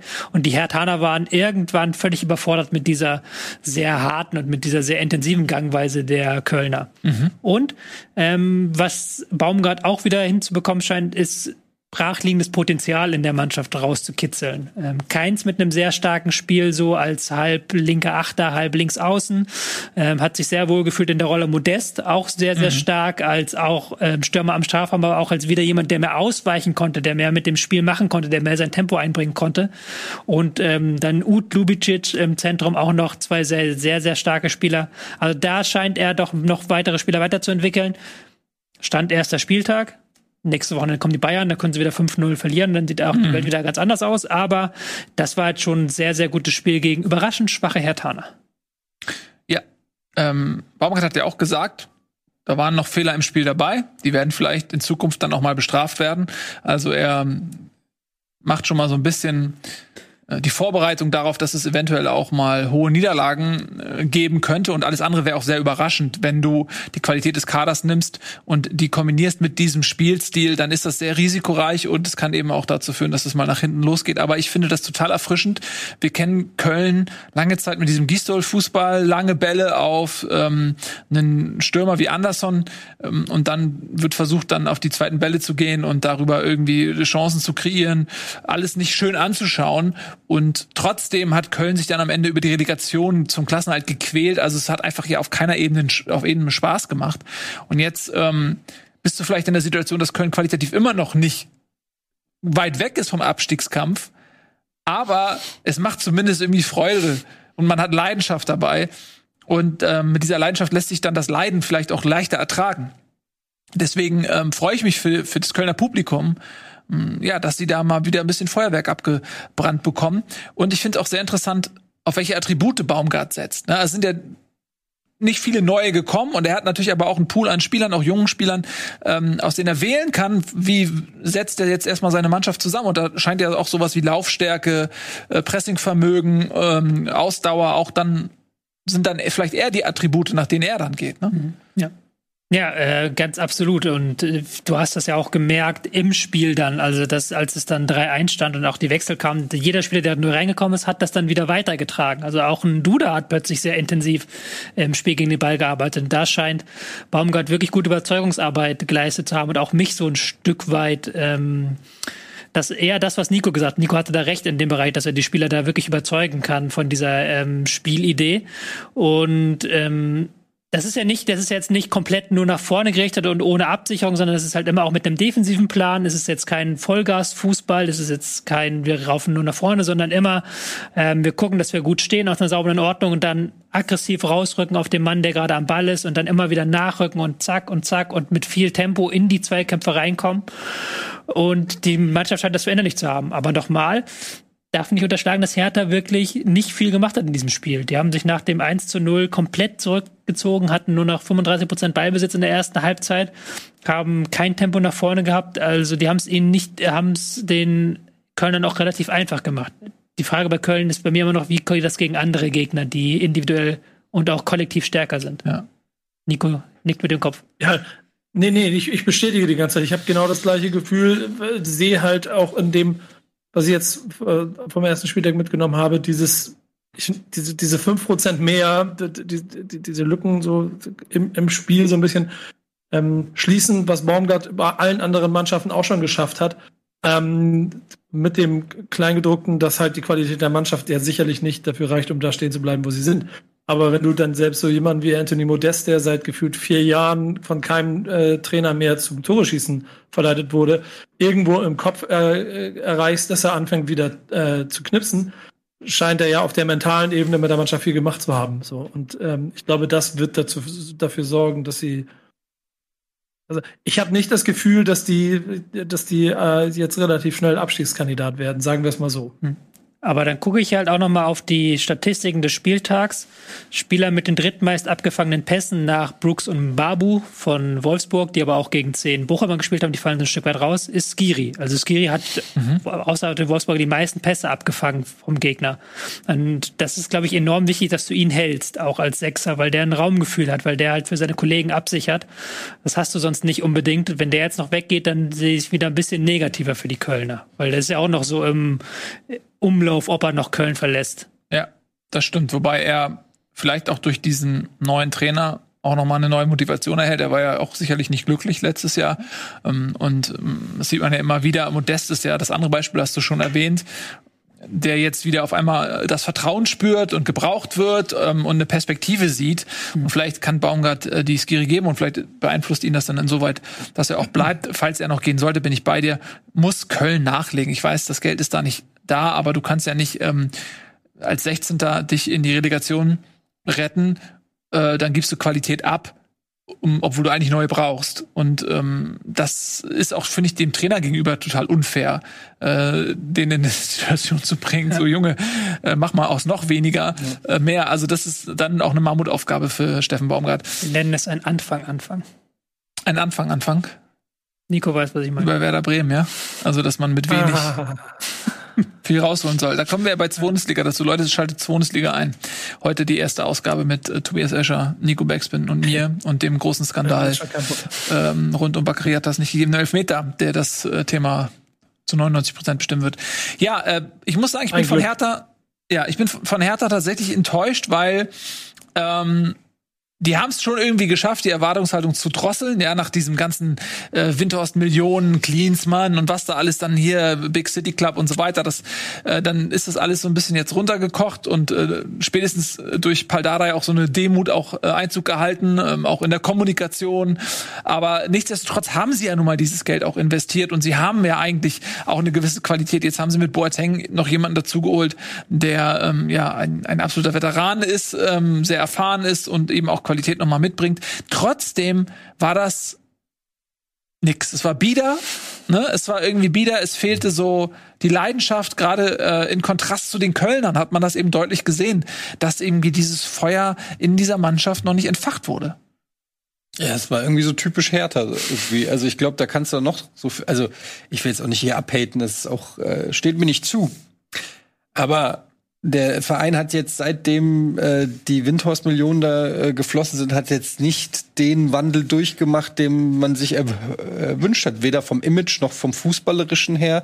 Da steht wieder Paul Dardai am äh, Rand und die Viererkette äh, ist Plattenhardt, Dardai, Stark und Pekarik. Also ähm, das liest sich jetzt nicht wie Fußball 3000, muss ich ganz ehrlich sagen. Ähm, du hast mit Boateng natürlich einen Leader geholt, weil du wahrscheinlich gemerkt hast, du musst irgendwas mentalitätsmäßig irgendwie äh, machen, aber der Typ ist wie alt? 35, 36, nach seiner Auswechslung direkt das Kühlpack aufs Knie gepackt, also da bin ich auch mal gespannt, ist sicherlich auch kein Transfer für die äh, Zukunft.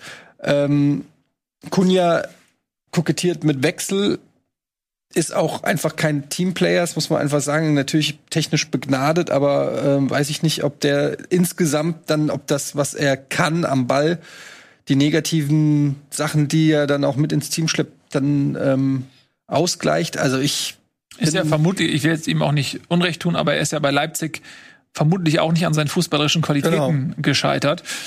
Und ich äh, ganz kurz, weil ähm, ich kenne ja Bobic und er neigt dazu ja dann am, am Ende des, am letzten, am, am Red äh, Deadline Day noch mal irgendwas aus dem Hut zu zaubern. Hat er bei der Eintracht zumindest immer gemacht. Die ganzen Silvers und Rebics und wie sie heißen, die kamen alle immer am letzten Transfertag. Vielleicht kommt da noch irgendeine Granate da in der Hinterhand, weiß man nicht, woran die noch arbeiten. Kunja geht, ja. es gibt wohl Verhandlungen. Ähm, wenn ein passendes Angebot eintrudelt, dann wird Kunja wahrscheinlich gehen und dann werden noch mal Millionen frei werden, ja. Aber es ist auch ehrlich gesagt finde ich es ganz gut, dass man sieht, dass es nicht ganz so einfach ist, dass irgendein äh, Investor kommt, einfach mal ein bisschen Kohle in die Hand nimmt und zack, hast du hier eine neue Fußballmarke. Die wollen ja das zu einer Weltmarke, sagt er ja selbst, äh, Fußballweltmarke ausbauen.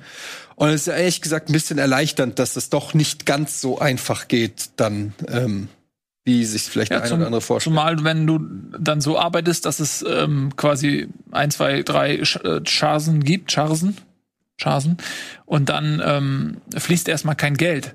Dann müssen die halt sitzen. Und wenn du dann nicht mehr nachlegen kannst, und Hertha ist in der Situation, sie haben halt viele Millionen schon verbraucht und ähm, die Qualität, die sie jetzt damit auf den Platz geholt haben, ist eben noch nicht so gut. Und äh, wenn du dir die anderen Projekte anschaust, Manchester City, Paris Saint-Germain jetzt mal an der Spitze, dann wird da halt jedes Jahr unglaublich viel Geld reingepumpt. So, das, das sind natürlich andere Besitzverhältnisse. Also ähm, die halten jetzt ja auch nicht 100 Prozent äh, an, am Verein, da diese Investorengruppe. Es Aber- ist ja auch, es ist ja auch komplex. Du hast ja nicht nur, äh, wenn du Geld hast, wenn du einen Investor hast, der Geld für Transfers macht oder so, da geht ja auch immer eine Gehaltsspirale zum Beispiel mit einher. Du musst ja auch das Gehaltslevel passen, was wiederum auch mit dem Mannschaftsgefüge zu tun hat.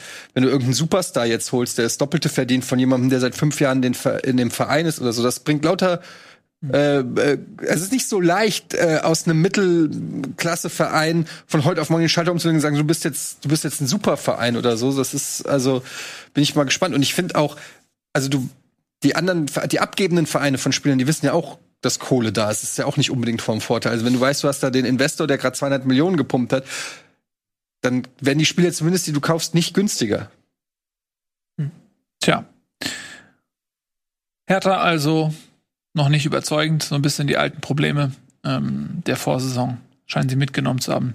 In die neue, also auch das dann durchaus überraschend, dass ähm, Köln Hertha mit 3 zu 1 nach Hause schickt, kommen wir zu einem weiteren Verein, der gewinnen konnte. Und zwar ist das ein Verein, der auch hier bei dem einen oder anderen ähm, auf der Enttäuschungs- oder Überraschungsliste zu finden war. Ein Verein, bei dem man nicht wusste, ob er mit der vorhandenen Qualität nochmal an das äh, Abschneiden der letzten Saison anknüpfen kann. Und eine Mannschaft, die es aber trotz aller Zweifel geschafft hat. Und sich sogar bis ganz nach oben in der Tabelle katapultiert hat. Ein Fragezeichen bleibt allerdings. Welchen Anteil hat der Gegner gehabt? Der lautet nämlich, Ich bin, VfB Stuttgart gegen Kräuter Fürth. das ist völlig richtig. okay. Bin wieder ich gemeint, nicht? Ich hatte VfB Stuttgart als Enttäuschung. Ja. Ja, habe ich auch schon tatsächlich erste Mails bekommen von Bundesliga-Zuschauern, die mich darauf hingewiesen haben, was für ein Idiot ich denn bin, dass ich den VfB getippt habe. Ich, ich würde, hätte gern die Eier von solchen Menschen einfach.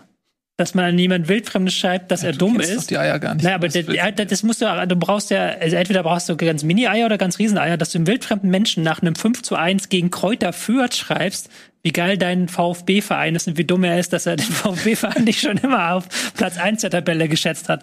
Also, äh, keine Ahnung. Was hast du denn, gu- ku- kurze Frage dazu, was hast du Noah denn geantwortet? Guter Gag. Ähm, ja, also der VfB Stuttgart hat Kräuter Fürth an die Wand gespielt. Ähm, beim Stande von 0 zu 0 war es noch ein halbwegs ausgeglichenes Spiel. Fürth ist relativ gut ins Spiel gekommen, haben überraschend mit einer Fünferkette begonnen, mit einem Dreier-Mittelfeld, das immer nachgerückt ist. Da, das hat, damit hat der Stuttgart, glaube ich, nicht gerechnet, hatte ich das Gefühl. Aber als sie dann einmal sich so ein bisschen geschüttelt haben und dann auch die Räume auf den Flügeln gefunden haben, gemerkt haben, dass sie eigentlich jedes ihm eins gegen eins überlegen sind, haben sie die Fürther auch an die Wand gespielt. Und dann hast du vor allen Dingen im eigenen Strafraum bei Fürth gemerkt, da fehlt eigentlich Qualität für die erste Liga. Ähm, da, da wurden dann eine Einladung nach der nächsten vergeben. Ähm, Sie haben offensichtlich noch nichts davon gehört, dass Sosa einer der besten Vorlagengeber der letzten Saison war. Der hat ja auch jetzt wieder drei Vorlagen machen dürfen. Und irgendwann hat auch dieses Mittelfeld nicht mehr funktioniert. Da war es statt ein 5-3-2, war das dann irgendwie so immer so 5-1-4, völlig ohne Mittelfeld, die Vierter. Und haben dann die durchaus gefällig aufspielenden Stuttgartern ähm, haben sie dann zu Toren eingeladen. Aber das ist auch das, was wir schon gesagt haben. Dieser Kader von Fürth in dieser Form ist eigentlich nicht erstligatauglich Ja. im Moment. Gehe ich voll mit. Ähm, äh, auch ein Kader, der mit ehemaligen HSV-Spielern verstärkt wurde. Unter anderem äh, Gideon Jung und den habe ich wirklich lange Jahre beim HSV gesehen. Ähm, und das hat äh, zumindest in den letzten Jahren überhaupt nicht mehr funktioniert. Jetzt kommt äh, mit äh, Jeremy Duziak ebenfalls ein Spieler vom HSV, den ich eigentlich sehr schätze und den ich von seinen fußballerischen Qualitäten sehr, sehr gerne beim HSV weitergesehen hätte, der allerdings wohl ähm, äh, aus anderen Gründen auch unglücklich ist oder auch in Ungnade gefallen ist beim HSV. Es ist einfach nicht einfach äh, mit ihm abseits des Platzes, der auch durchaus verletzungsanfällig ist, der aber eine äh, hohe fußballerische Qualität hat. Ich bin sehr gespannt, wie er sich in der ersten Liga dann auch in dieser Mannschaft dort präsentiert. Der hat auf jeden Fall ähm, äh, große Qualitäten. Aber trotz allem, trotz dieses Transfers, glaube ich auch, dass äh, Fürth das sehr, sehr schwer haben wird. Ja, du hast halt im Mittelfeld haben sie keine Bälle gewonnen, also wirklich gar nicht. Und da hat Endo wieder machen können, was er wollte, der sowieso einer meiner Lieblingsspieler, einer der unterschätzten Spieler der Bundesliga aus meiner Sicht ist. Aber dass du den so gar nicht angehst und dass er mit, mit einer einfachen Drehung halt immer, immer an Seufert und Seguin vorbeigekommen ist, da hast du halt schon gemerkt, dieser Kader ist ist wirklich nicht so prall. Mhm. So Seufert, Seguin, Green, es mag nach vorne ein ganz okayes Mittelfeld sein, aber wenn du dann nach hinten was machen musst, ist das teilweise Vogelwild gewesen. Ja. Ähm, aus Stuttgarter Sicht gab es ähm, auch eine sehr unschöne Szene mit äh, Mohamed Sanko, der mit einem Zusammenprall ähm, mit ähm, Burchardt sich schwer verletzt hat und wohl mindestens ein halbes Jahr ausfällt. Ähm, junger Spieler. Das war ähm, nicht schön mit anzuschauen, 17 Jahre jung ist der Niederländer erst. Und äh, ja, das hat beim Zuschauen schon wehgetan. Gute Besserung an der Stelle. Ähm, ist aber wieder abseits dieser Verletzung eben auch ein Beweis dafür, dass in Stuttgart dieser Trend oder diese, diese Strategie, eben sich junge, talentierte Spieler zu holen, die weiterzuentwickeln und dann für viel Geld zu verkaufen, ja auch immer noch funktioniert. Es wurde jetzt ja auch wieder ein ähm, Transfer noch getätigt ähm, von, vom VfB. Und die ähm, haben eben, finde ich, echt eine super interessante Truppe. Und das wird natürlich nicht immer so sein, dass man gegen Fürth spielt und 5-1 gewinnt, aber trotzdem mag ich diese Mannschaft sehr. Ja, absolut. Also Stuttgart ähm habe ich auch immer wieder gelobt. Und wenn man auch, da, man darf auch nicht vergessen, dass da auch viele Verletzte noch sind, ne? Durch mhm. Corona und so. Kalajdzic fehlt, weil man, weil man Silas. Silas, ja, ähm, also Silas äh, fehlt. Ähm, ja, also da ist noch ein bisschen was, äh, kann man von denen erwarten. Also sie werden wahrscheinlich wieder nicht, vielleicht für international reicht's noch nicht, aber ich mache mir um Stuttgart diese Saison echt gesagt keine Sorgen. Also ähm, auch einen guten Trainer, da scheint auch das Verhältnis alles zu stimmen und so. Und ja, auch selbst wenn man sagt, nur Kräuter führt und nicht Bundesliga tauglich, wir wissen alle, wie schwer manchmal diese vermeintlich kleinen Vereine sind, ob das ein Darmstadt, ein Paderborn oder wie sie alle heißen, ähm, die dann in Aufstiegseuphorie ähm, kämpfen wie sonst was, äh, ist auch nicht immer ähm, einfach gegen solche Vereine dann gut auszusehen. Und da ist natürlich so ein 5-0 oder 5-1, besser gesagt, schon guter Start für, für Stuttgart. Ja, ich warte trotzdem noch ab, bevor ich jetzt Stuttgart aus der Schusslinie so richtig nehme, weil das ist mir immer noch nicht geheuer, weil du sagst kämpfender Aufsteiger, aber das war es ja überhaupt nicht. Also die haben, die haben bis zum 0-1 haben sie ein bisschen äh, gegengehalten, dann haben sie halt überhaupt keine Zweikämpfe mehr bestritten und Stuttgart hat sich dann 95% Passgenauigkeit hatten die zwischendurch, weil einfach die Fürther überhaupt nicht in die Zweikämpfe gekommen sind. Mhm. Und jetzt die nächsten Spiele sind ähm, gegen Leipzig, dann gegen Freiburg und dann gegen Frankfurt. Wenn du da Punkte machst als Stuttgart, dann bin ich hier als allererster dabei und sag, shit, ich habe mit meiner Enttäuschung komplett falsch gelegen. Ja. Zwei, Zweikampfquote ausgeglichen, ja. Ja. Selbst wenn du, auch du darfst mal daneben liegen. Ja. ja. Zweikampfquote ausgeglichen ist ja auch wieder so eine Sache, weil wenn du in die Zweikämpfe reinkommst, ist es ja schön und gut. Aber wie gesagt, ich sag, Passquote war 92 Prozent von Stuttgart. Was er dann schon zeigt, du bist gar nicht erst in die Zweikämpfe reingekommen in den größten Teilen, weil vorher der Pass Aber war. Hatte auch 80 Prozent. Ja, klar. Weil es halt 5-1 stand und irgendwann Stuttgart auch nicht mehr irgendwas im Pressing machen musste. Also, so, das, das stand ja, das Ding war ja nach, in der Halbzeitpause entschieden und dann haben sie halt noch nachgelegt mit drei Toren in der zweiten Halbzeit. Tja, so ja. sieht das aus. Und damit grüßt Stuttgart, zumindest vorläufig, von der Tabellenspitze. Soll ich noch mal zeigen hier? Ja, können wir noch mal zeigen. Unsere Tabelle. Also Kräuter Fürth spielt jetzt auch als nächstes oh. gegen Bielefeld und dann gegen Mainz. Oh, yes. Wird man, das glaube ich schon eine relativ deutliche. Hast du mit ähm, Stuttgart, Bielefeld, Mainz hast du schon eine ganz gute Standortbestimmung dann für Kräuter Fürth, wenn du da jetzt überall Klatschen kriegst. Tja. Wir haben natürlich auch letztes Jahr bei Bielefeld dann eher pessimistisch prognostiziert, aber ähm, ich sehe auch bei Fürth noch weniger Qualität als letztes Jahr bei Bielefeld, aber ich bin immer ähm, freu freudig erregt, wenn man mich dann eines Besseren belehrt. Hm. Ja? ja. So, ihr Lieben, wir machen eine kleine Pause. Ihr glaubt vielleicht, das war's schon. Nee, das war's noch lange nicht. Wir haben noch einiges für euch. Und zwar gleich. Ein bisschen dumm.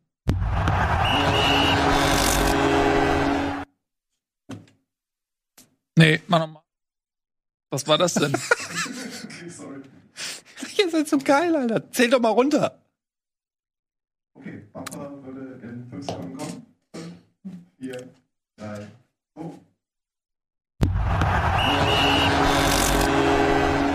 Willkommen zurück. Bundesliga, die Baustelle des Bundes. Bundesbaustelle. Die Bundesbaustelle. das Ähm, ist der Flughafen in Berlin Äh, ja, stimmt, tatsächlich. eigentlich. Ja, herzlich willkommen zurück. Spieltag 1. Oh, steht hier immer noch an. Nico ist da, Eddie ist da, Tobi ist da. Ihr seid da. Ich freue mich sehr. Und wir machen weiter mit einem weiteren Aufsteiger. Und das ist natürlich der VfL Bochum. Bochum. Und Bochum, ja, ist richtig. So heißt die Stadt.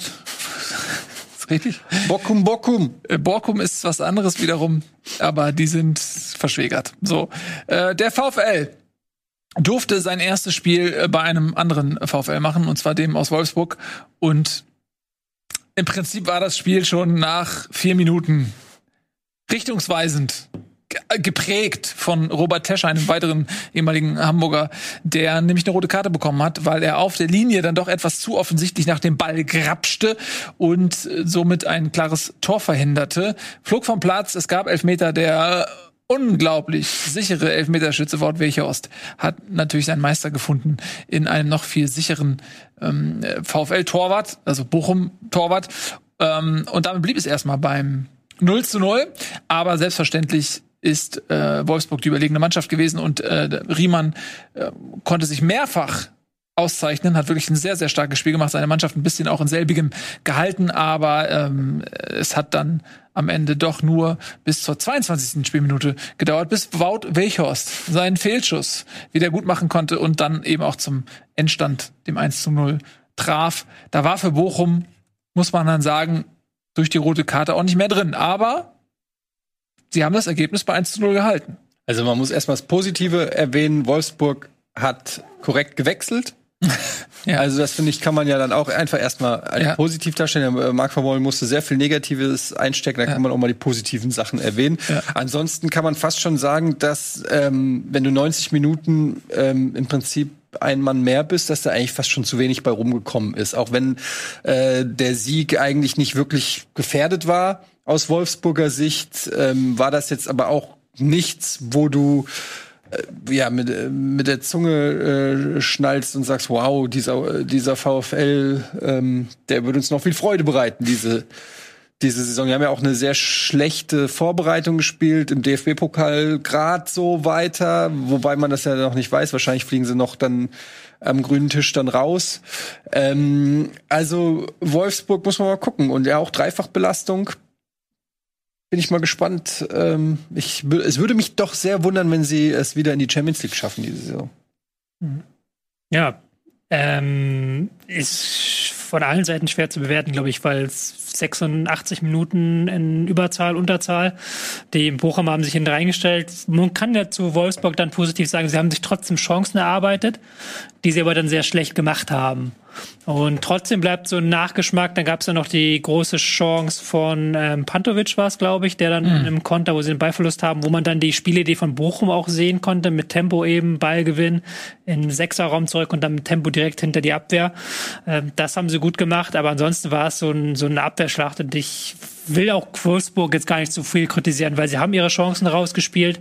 Irgendwann haben sie auf Sparflammenmodus geschaltet kann man jetzt nichts groß gegen sagen. Es war jetzt für mich so das Spiel, wo man am wenigsten rausziehen konnte am Spieltag. Mhm.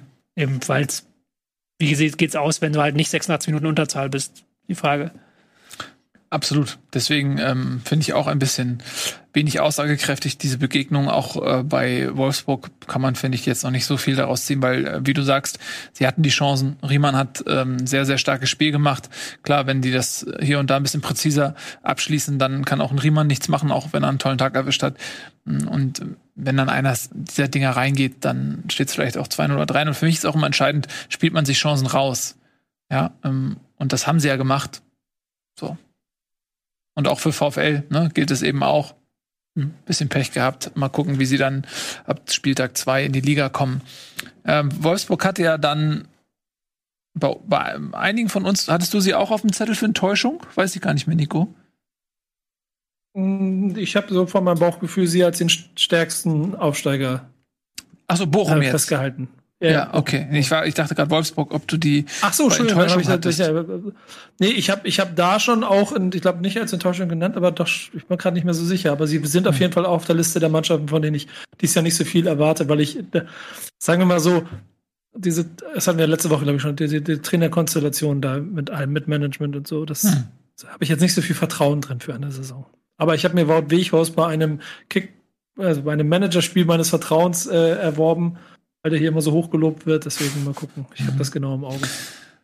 Ja, ähm, zum Ärger seines eigentlichen Standardbesitzers, der ähm, Mentors. und Mentors, der Man ihn glaubt und jetzt, wo er durchstartet, ja, geht er sofort Jetzt woanders ernte, hin. jetzt ernte ich quasi. Ja. Jetzt erntest du. Wer übrigens auch durchgestartet ist, das ist die TSG aus Hoffenheim, die ja von einigen auch als positive Überraschung hier getippt worden ist. Und ähm, diese brillante Prophezeiung wurde direkt bestätigt ähm, mit einem 4 zu 0 in Augsburg. Kramaric drei Assists, tolles Spiel gemacht. Und auch sonst war das ähm, deutlich. Und wie so oft stellt sich mir dann die Frage, gerade an dem ersten Spieltag, wie viel ist die Klasse des Siegers? Wie viel ist die fehlende selbige des Verlierers, die eben ursächlich ist? Der war sehr lange so ein, so ein lauer Sonntagskick eigentlich. Weil die äh, Hoffenheimer hatten Ballbesitz, hatten in der ersten halben Stunde fast 70 Prozent davon. Ähm, die Augsburger haben sich verschanzt und dann gesagt, macht mal. Und dann irgendwann hat halt ähm, Hoffenheim gemacht, das Tor erzielt und dann später das Ergebnis hochgeschraubt, eben mit schnellem Fußball.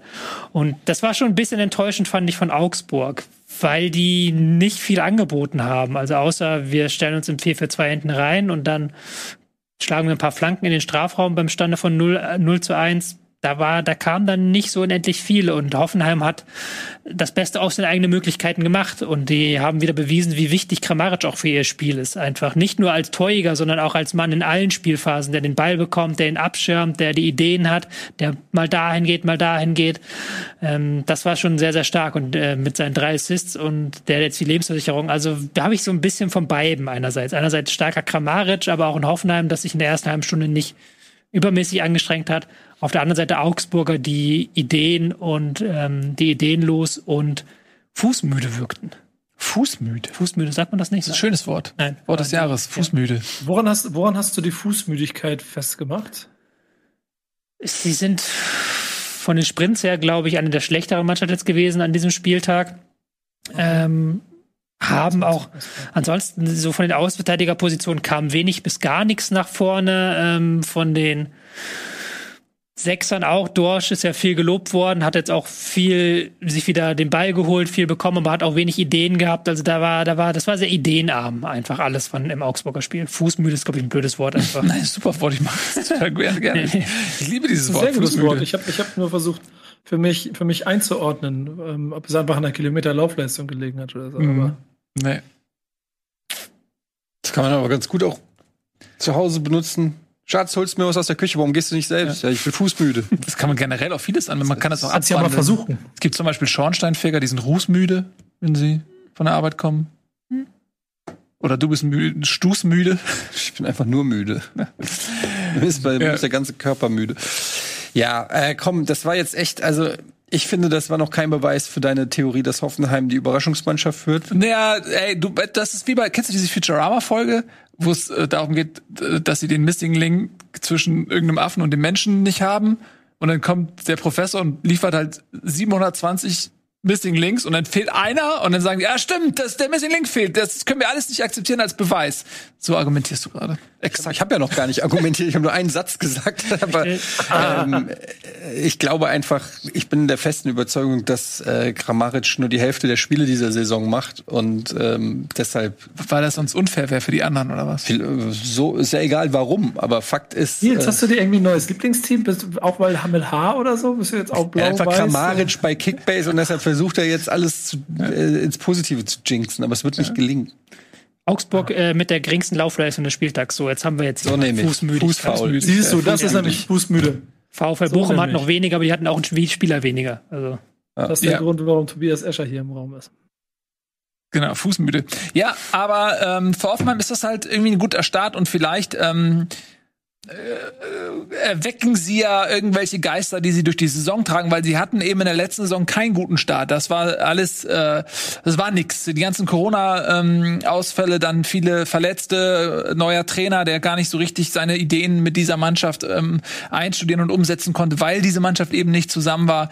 Und dann haben sie irgendwie die Saison zu Ende gebracht und jetzt ähm, ist es eben eine neue Saison, es ist wie früher in der Schule ein neues Heft, äh, nichts ist irgendwie krumm geschrieben und man gibt sich noch richtig Mühe und das kann ja auch dazu führen, ähm, dass sie ja einen kleinen Höhenflug bekommen.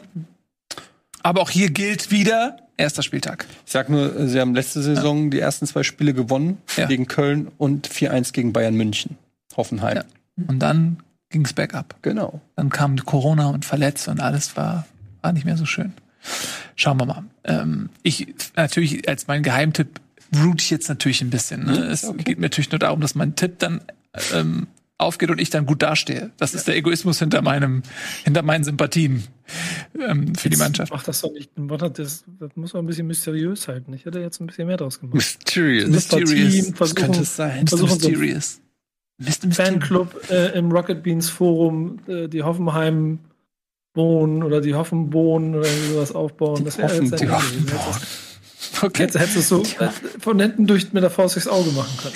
Hätte man machen können, aber man kann auch einfach unentschieden bleiben und es so machen wie Union und Leverkusen und sich mit einem 1-1 begnügen. Was jetzt inhaltlich ehrlich gesagt keinen Sinn macht, aber ich wollte dich irgendwie gerne überleiten zum nächsten Spiel und das ist äh, eben jenes Union gegen Leverkusen. Äh, ja, 1 zu 1 ist es ausgegangen. Union ist in Führung gegangen, bereits in der siebten Spielminute durch ähm, Avoni, der jetzt, meine ich, fest verpflichtet worden ist, auch von Union. Die haben auch ein bisschen Geld für den Jungen auch in die Hand genommen. Deswegen spielt er natürlich auch. Und äh, dann kam in der zwölften Minute Diaby, der ähm, den Ausgleich und auch den Endstand erzielte. Ja, bei Leverkusen gibt es viele Transfergerüchte. Die Mannschaft scheint auch noch nicht komplett zu sein. Jetzt zuletzt werden auch Kehrer, Tilo Kehrer und Julian Draxler aus Paris als mögliche Kandidaten gehandelt. Und selbst wenn es diese nicht werden sollten, so lässt das doch zumindest durchblicken, dass man umtriebig ist und noch was machen möchte in Leverkusen. Äh, wie habt ihr denn so dieses Spiel gesehen? Ich habe tatsächlich nur die Zusammenfassung sehen können. Ich hatte das Gefühl, dass Diaby in dieser Rolle als eingerückter Außenstürmer, das kann sehr, sehr gut funktionieren. Hat auch jetzt auch schon, war in allen Szenen eigentlich beteiligt. Union Berlin ist halt immer dann stark, wenn sie eben die Kompaktheit im Mittelfeld haben, Ball gewinnen und dann umschalten können. Haben sie auch wieder einige Situationen gehabt, aber die haben auch nach dem Spiel nicht ganz zufrieden sich gezeigt, haben gesagt, wir haben, müssen noch ein bisschen griffiger wieder werden. Hast du auch gemerkt, dass Robert Andrich fehlt ein Stück weit, der auch mit einem Transfer zu Leverkusen in Verbindung gebracht wird, am Wochenende nicht im Kader stand. Ähm, da muss man mal gucken, wie, wie, wie sie in diese neue Saison diese Kompaktheit im Mittelfeld transferiert bekommen. Aber ein 1-1 gegen Leverkusen ist nicht das schlechteste Ergebnis. Das würde ich mal meinen. Absolut. Ja. Und Leverkusen ist Leverkusen. Und mal schauen. Arangis ist verletzt. Schick. Und das ist auch eine Geschichte, die du ja als Schick-Besitzer, ich hatte ja äh, Schick letztes Jahr im Kader, jetzt auch eventuell erfahren musst. Es gibt eine kleine Diskrepanz zwischen seinen Leistungen in der Bundesliga und seinen Leistungen bei der Europameisterschaft. Denn da war er für mich einer der besten Spieler, hat eine überragende EM gespielt. Und äh, natürlich ist die Hoffnung dann verknüpft, dass er das bei Leverkusen fortführen kann. Das ist jetzt zumindest in diesem einen Spiel ja noch nicht so gelungen. Nee, ist noch nicht gelungen, aber da bin ich eigentlich relativ entspannt. Irgendeiner wird, also Leverkusen wird auch ein paar Stürmertore dieses Jahr erzielen. Ähm, und er hatte auch wieder Chancen und ich glaube, dass der schon in einer guten Form ist und ähm, Ich meinte übrigens Alarius verletzt natürlich. Ich glaube, ich habe Arangis. du hast gesagt. Arangis Ich meinte Alarius. Alarius verletzt, ja. Ähm, nee, also da war, das finde ich nach wie vor, das war eine gute Verpflichtung von Patrick Schick. Ich halt einfach viel von dem Bub und ähm, denke, da wird, der wird noch seine Punkte machen. Aber ähm, auch so ein bisschen das Ding, was wir auch bei Leipzig noch angesprochen haben, es ist noch nicht, äh, noch nicht alles hundertprozentig eingespielt. Also, boah, ja, erste Halbzeit war okay, aber zweite Halbzeit ist dann Leverkusen auch nicht mehr viel eingefallen. Aber auch Union unangenehm zu bespielender äh, Gegner, das wissen wir ja auch. Gerade defensiv stehen die immer sehr gut und das ist auch nicht so easy. Ich glaube, auch äh, Leverkusen wird davon profitieren, wenn sie gegen Vereine spielen, die auch ein bisschen offensiver noch äh, spielen. Und ähm, dann werden wir auch Patrick Schick Tore sehen. Hoffen wir es für dich. Gut. Dann lass uns mit diesem Spiel nicht weiter aufhalten, wenn eben dazu alles gesagt ist. Und wir machen weiter mit äh, Bielefeld gegen Freiburg. Das war jetzt das torärmste Spiel, weil nämlich auch keins gefallen ist. Woran lag das denn? Ja. Weil keiner eins geschossen hat, wahrscheinlich. Das ist korrekt. Und Ortega Moreno in erster Linie, Mhm. der äh, unfassbar gehalten hat. Also der hat wirklich einige Dinge rausgeholt. Aber man sieht auch, dass äh, Bielefeld gewillt ist, da weiterzumachen, wo sie unter Kramer letzte Saison aufgehört hatten. Haben ja relativ wenige Tore kassiert und jetzt auch wieder defensiv sehr, sehr gut gestanden. Haben mit einer Raute gespielt, aber sind dann auch immer sehr kompakt zurückgefallen. Das hat mir sehr, sehr gut gefallen. Sie haben vor allem den Fight aufgenommen, wie man das so schön sagt, gegen, gegen Freiburg, haben dann sehr oft Mann gegen Mann gespielt und dann sind da auch sehr intensiv in die Zweikämpfe reingekommen. Ähm, da haben sie wirklich den Gegner auf ihr eigenes Niveau runtergezogen. Offensiv, klar, ist da immer noch ein bisschen äh, Luft nach oben. Aber wenn du einen starken Torwart hast und dann ein starkes Mittelfeld hast an so einem Tag, dann kannst du auch mal 0-0 gegen Freiburg dir herauskämpfen. Ja. Und das haben sie geschafft. Und ich finde so von der Wahrnehmung, letzte Saison habe ich noch bei jedem Spiel, bei jedem Unentschieden gedacht, so wow, Bielefeld bleibt tapfer. Und jetzt denke ich mir so, ja, die sind angekommen in der Liga, sind für mich jetzt nicht mehr der totale Underdog. Das sind andere, es ist Fürth mit Abstrichen Bochum. Ja, ist auch eine andere Rolle jetzt für Bielefeld, ne? Vielleicht, ja, Ich muss sagen, es ist echt auch als, als Kickbase-Spieler teilweise schwierig mit Freiburger Spielern, weil die heißen alle gleich. Ich habe, Ja? ob der Höhler, Höfler, Kübler, äh, Heinzler, äh, Haberer, Kübler, Böbler, Höhler, Döbler, Köhler, Rödler, äh, Schnödler, Klö, Knödler. Ich weiß überhaupt nicht, wer da was ist. Welche, ich hab- sehe gerade hier bei der Aufstellung, Höhler spielt im Sturm. Ich wusste überhaupt nicht, dass es einen Stürmer namens Höhler gibt. Ähm, aber gut, ich habe, glaube ich, sogar auch irgendeinen Freiburg. Ich habe den Torwart. Höhler. Da ist Flecken. Zum Glück kann man sich merken. Aber ähm, irgendwie Freiburg, wie immer, ähm, so. Ich bin ja nicht der allergrößte Freiburg-Fan, aber sie machen es irgendwie immer so solide und sie fangen jetzt schon in dieser Saison an, einfach so diesen soliden grauen Mittelfeld-Tabellenplatz-Fußball einfach wieder abzuliefern, den man so schätzt von Christian Streich. Ich finde, so langsam ist auch die, also die Underdog-Story auserzählt, zumindest temporär, weil du jetzt in der Bundesliga Vereine hast, ähm, die diesen Raum, diesen Underdog-Raum so für sich einnehmen. Das äh, ist wie auf dem Schulhof so, ne? Die waren jetzt irgendwie gefühlt immer die Erstklässler auf dem Schulhof. Ähm, Wieder aber, vom Schulhof. aber jetzt gibt's da eben auch einen Kindergarten auf demselben Schulhof. Ja. Und deswegen sind die halt einfach nicht mehr die Kleinsten. Es ist aber auch so ein komischer Verein irgendwie. Du gehst da hin, da, weil, weil die alle nett sind und weil du da irgendwie einen schönen Tag mit der Familie verbringen kannst. Und das ist aber auch alles, was über Freiburg. Also kein Mensch sagt, ich gehe gern zu Freiburg, weil ich den geilen Freiburger Fußball sehen will oder weil da endlich mal was geht oder so. Die schwingen halt so mit. Aber das ist, ich muss immer an eine Geschichte denken und das ist, ähm, ich habe die vielleicht vor fünf Jahren schon mal erzählt, ähm, die so für mich sinnbildlich für Freiburg ist. Und zwar bin ich mal ähm, im Jahr 2000 oder so, da b- war ich mal in Freiburg und ähm, hatte aber keine. Ich wollte Warum? ja so eine Roadtour in die Schweiz gefahren und dann bin ich, habe ich auch in Freiburg ähm, äh, Station gemacht und äh, da wollte ich dann ins Stadion und ich hatte aber keine Karte und dann bin ich da einfach hingegangen und da hat der Ort mich einfach reingelassen. Ja. Was ist denn das für eine geile Geschichte? ich bin einfach hin und hab nett mit dem gesprochen und dem erzählt, wo ich herkomme und dass ich Bock hab, mir mal ein Spiel anzugucken. Und dann hat er mich einfach reingelassen. Das ist einfach, sehr, einfach Das ist doch eine geile einfach Geschichte. Nett. Das ist eine geile Geschichte, das sind nette Leute, da ist die Tür offen, kann einfach jeder ins Stadion gehen und sich den diesen Fußball angucken, den keiner, war wahrscheinlich, weil keiner bereit ist, dafür zu zahlen. das wissen die auch schon. Nee, das Stadion war voll, sonst hätte ich ja einfach eine Karte gekauft. Was kostet das Ticket? 20 Euro? Ja, nee, dann nicht. Dann nicht. Ja, dann komm doch so Im rein. KSE kriegen sie 20 Euro. ja, ähm, naja, aber äh, deswegen sind sie mir auch nach all den Jahren. Guck mal, siehst du mal, was der Ordner da, ähm, Ja, das sind schöne, ne? Das sind die schönen Gesten, die man sich abspeichert. Ja. Deswegen finde ich die immer noch ein bisschen gut. So. Ich schaue mal eben auf, mein, ähm, auf meine schlaue Liste. Spieltag Köln gegen Hertha haben wir gemacht. Ja, Leipzig haben wir gemacht. Auch noch. Dortmund gegen Frankfurt haben wir gemacht. Stuttgart gegen Fürth.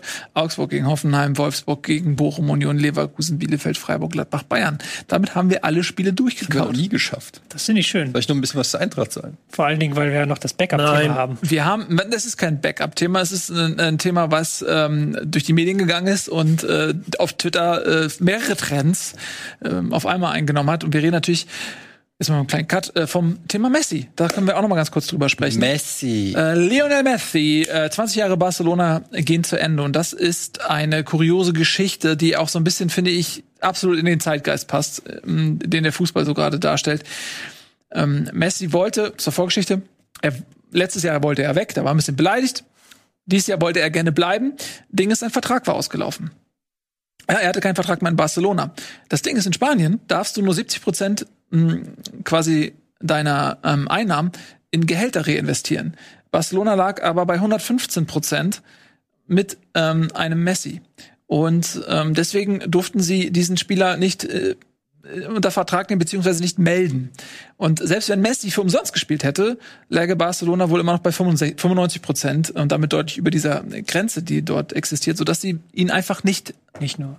Nicht Nominiert ihn muss man dazu sagen, sondern auch alle anderen neuen Spieler. Sie durften Ja. gar keine neuen Spieler anmelden, kein Memphis Depay, wen hat sie noch gekauft? Ähm, Aguero. Ja. Durften sie alle nicht registrieren. Genau. Und ähm, deswegen durfte Messi gar nicht für Barcelona spielen. Selbst wenn er umsonst gespielt hätte, dürf, durfte er quasi nicht für Barcelona spielen. Ähm, das ist ein bisschen komplizierter, weil es hierzulande irgendwie anders ist. Und deswegen hat der eine oder andere vielleicht gedacht, so ja, ähm, äh, warum ist er denn so gierig oder so? Ähm, am Ende des Tages hätte er auch auf Gehalt verzichtet wohl und ähm, es hat aber nicht funktioniert. Und damit wechselte er zu einem Traditionsverein, der, wo ich mich wirklich freue, dass ähm, so ein Verein, der seit vielen Jahrtausenden ähm, solide wirtschaftet, ähnlich, man kann, man nennt Paris ja auch das SC Freiburg Frankreichs und dass er dort eben einen Vertrag bekommen hat, äh, freut mich sehr. Und äh, hat jetzt die Trikot Nummer 30. Und ich habe mich immer noch nicht dran gewöhnt, muss ich ehrlich sagen. Ihr? Ja, nee, natürlich ist es total komisch, Messi überhaupt in einem anderen Trikot zu sehen als in dem von Barca. Aber es ist irgendwie, ich bin irgendwie so eh entromantisiert, was diese Superclubs angeht. Die spielen so in eigenen Sphären. Es ist so, es, ja, es ist noch Fußball und irgendwie hängt man theoretisch noch miteinander zusammen, aber ansonsten ist das eigentlich wie eine andere Welt. Es ist irgendwie, ich kann damit gar nicht so viel anfangen. Also ich gucke die französische Liga nicht, die interessiert mich auch wirklich überhaupt nicht. Paris Saint-Germain sehe ich einmal im Jahr, wenn sie irgendwo in der Champions League dann äh, gegen einen deutschen Verein spielen.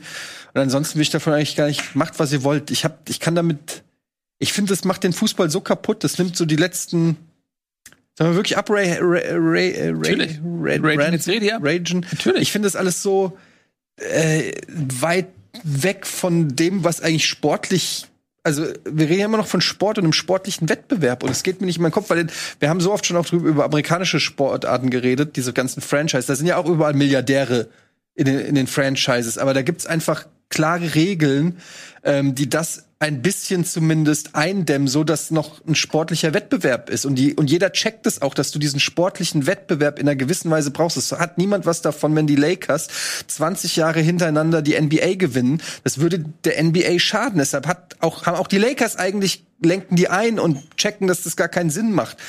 Und, und ich raffe nicht, dass die Fußballgemeinschaft nicht, äh, die Fußballgemeinschaft oder die Vereine oder wer auch immer, dass die das nicht checken, dass auch ein, auch ein Paris Saint-Germain doch kein Interesse daran hat, ähm, jedes Spiel 20-0 zu gewinnen, jedes Jahr. Das macht doch überhaupt keinen Sinn. Das Deswegen will doch gar es ja keiner die sehen. äh, Champions League, weil nämlich dieser Wettbewerb in den nationalen Ligen zumindest bei vielen einfach gar nicht mehr gegeben ist und natürlich die nächste Stufe ist, dass dann die Gewinner ähm, dieses Selektionsverfahren auf nationaler Ebene quasi dann auf europäischer Ebene äh, die Champions League bilden. Aber und das ist ja nur einmal weitergebracht. Ganz genau. Problem. Und das wird natürlich dann, äh, muss man gucken, ob nicht dasselbe Spiel ähm, äh, wieder passiert ähm, und du dann irgendwann auch in der Champions League so eine Ungleichheit hast. Ähm, es gibt ja durchaus eben mit Paris und Manchester City in erster Linie mal äh, zwei Vereine, die sich da an überhaupt keine Regeln mehr halten.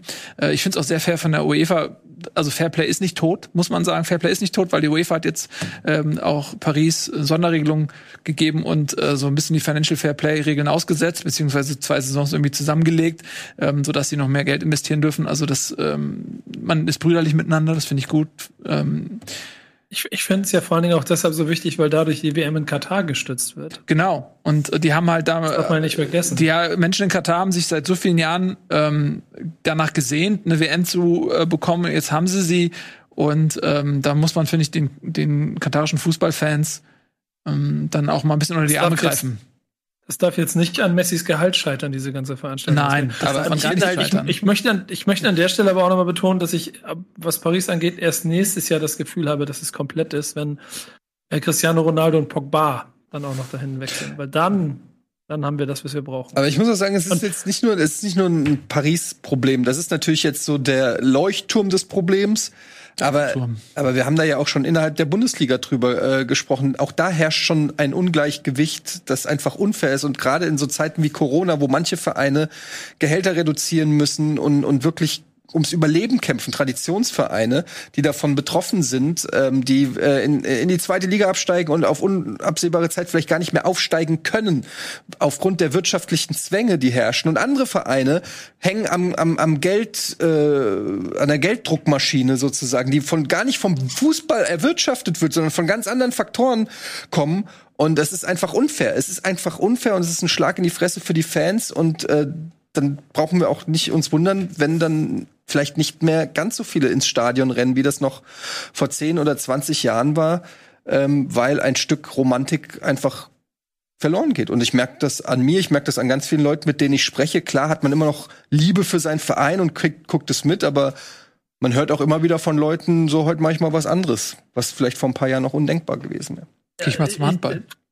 Äh, Kann, kann ich aber 100% genauso unterschreiben, weil ich in diesem Sommer dann ja auch noch die äh, Liebe zu meinem Verein so einen Tritt in die Weichteile gekriegt hat, dass ich im Moment ganz, ganz weit weg bin emotional von jeder Art von Fußball. Glaube aber, dass sich die Verantwortlichen in den oberen Etagen auf jeden Fall was einfallen lassen werden. Vielleicht gibt es eine gute Idee, gemeinsam eine Liga zu bauen, die diese Superclubs unter ein Dach bringt. Vielleicht ist das die Lösung.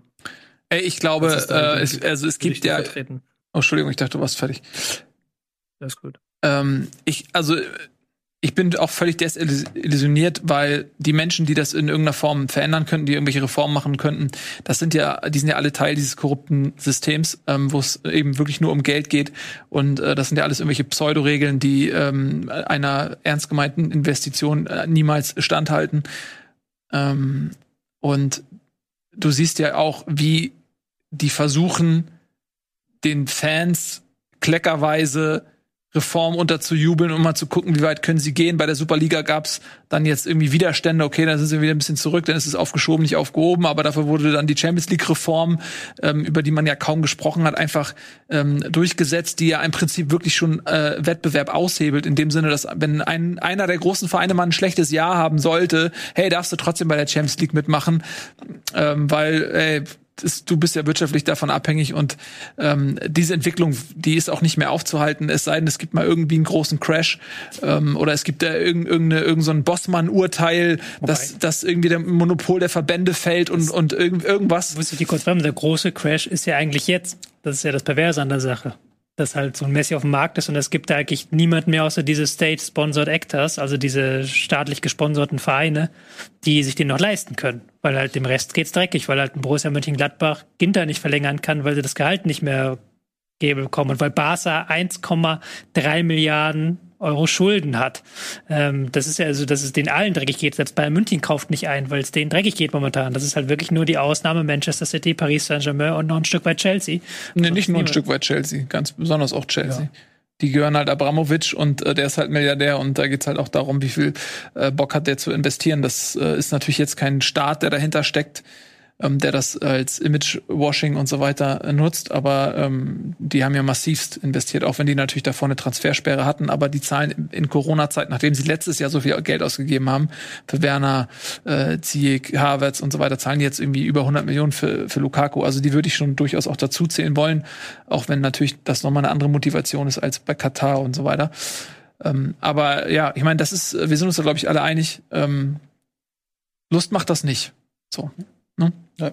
So, äh, ihr habt aber Lust auf mehr Fußball, insbesondere auf den Fußball, wo Herz und Leidenschaft noch zu Hause sind und insbesondere auch Tradition. Die Rede ist natürlich von der zweiten deutschen Bundesliga, in der so namenhafte Vereine wie auch Sandhausen, äh, Regensburg und so weiter beheimatet sind, aber aber auch Werder Bremen und natürlich der Hamburger Sportverein. Ähm, und über den reden wir gleich bei der allerersten Ausgabe. Ihr habt es gewollt, ihr bekommt es von Bundesliga. Morgen läuft die. Wir werden aber noch mal dieselben Klamotten anziehen, ähm, damit das ähm, hier, damit ich mich wohlfühle.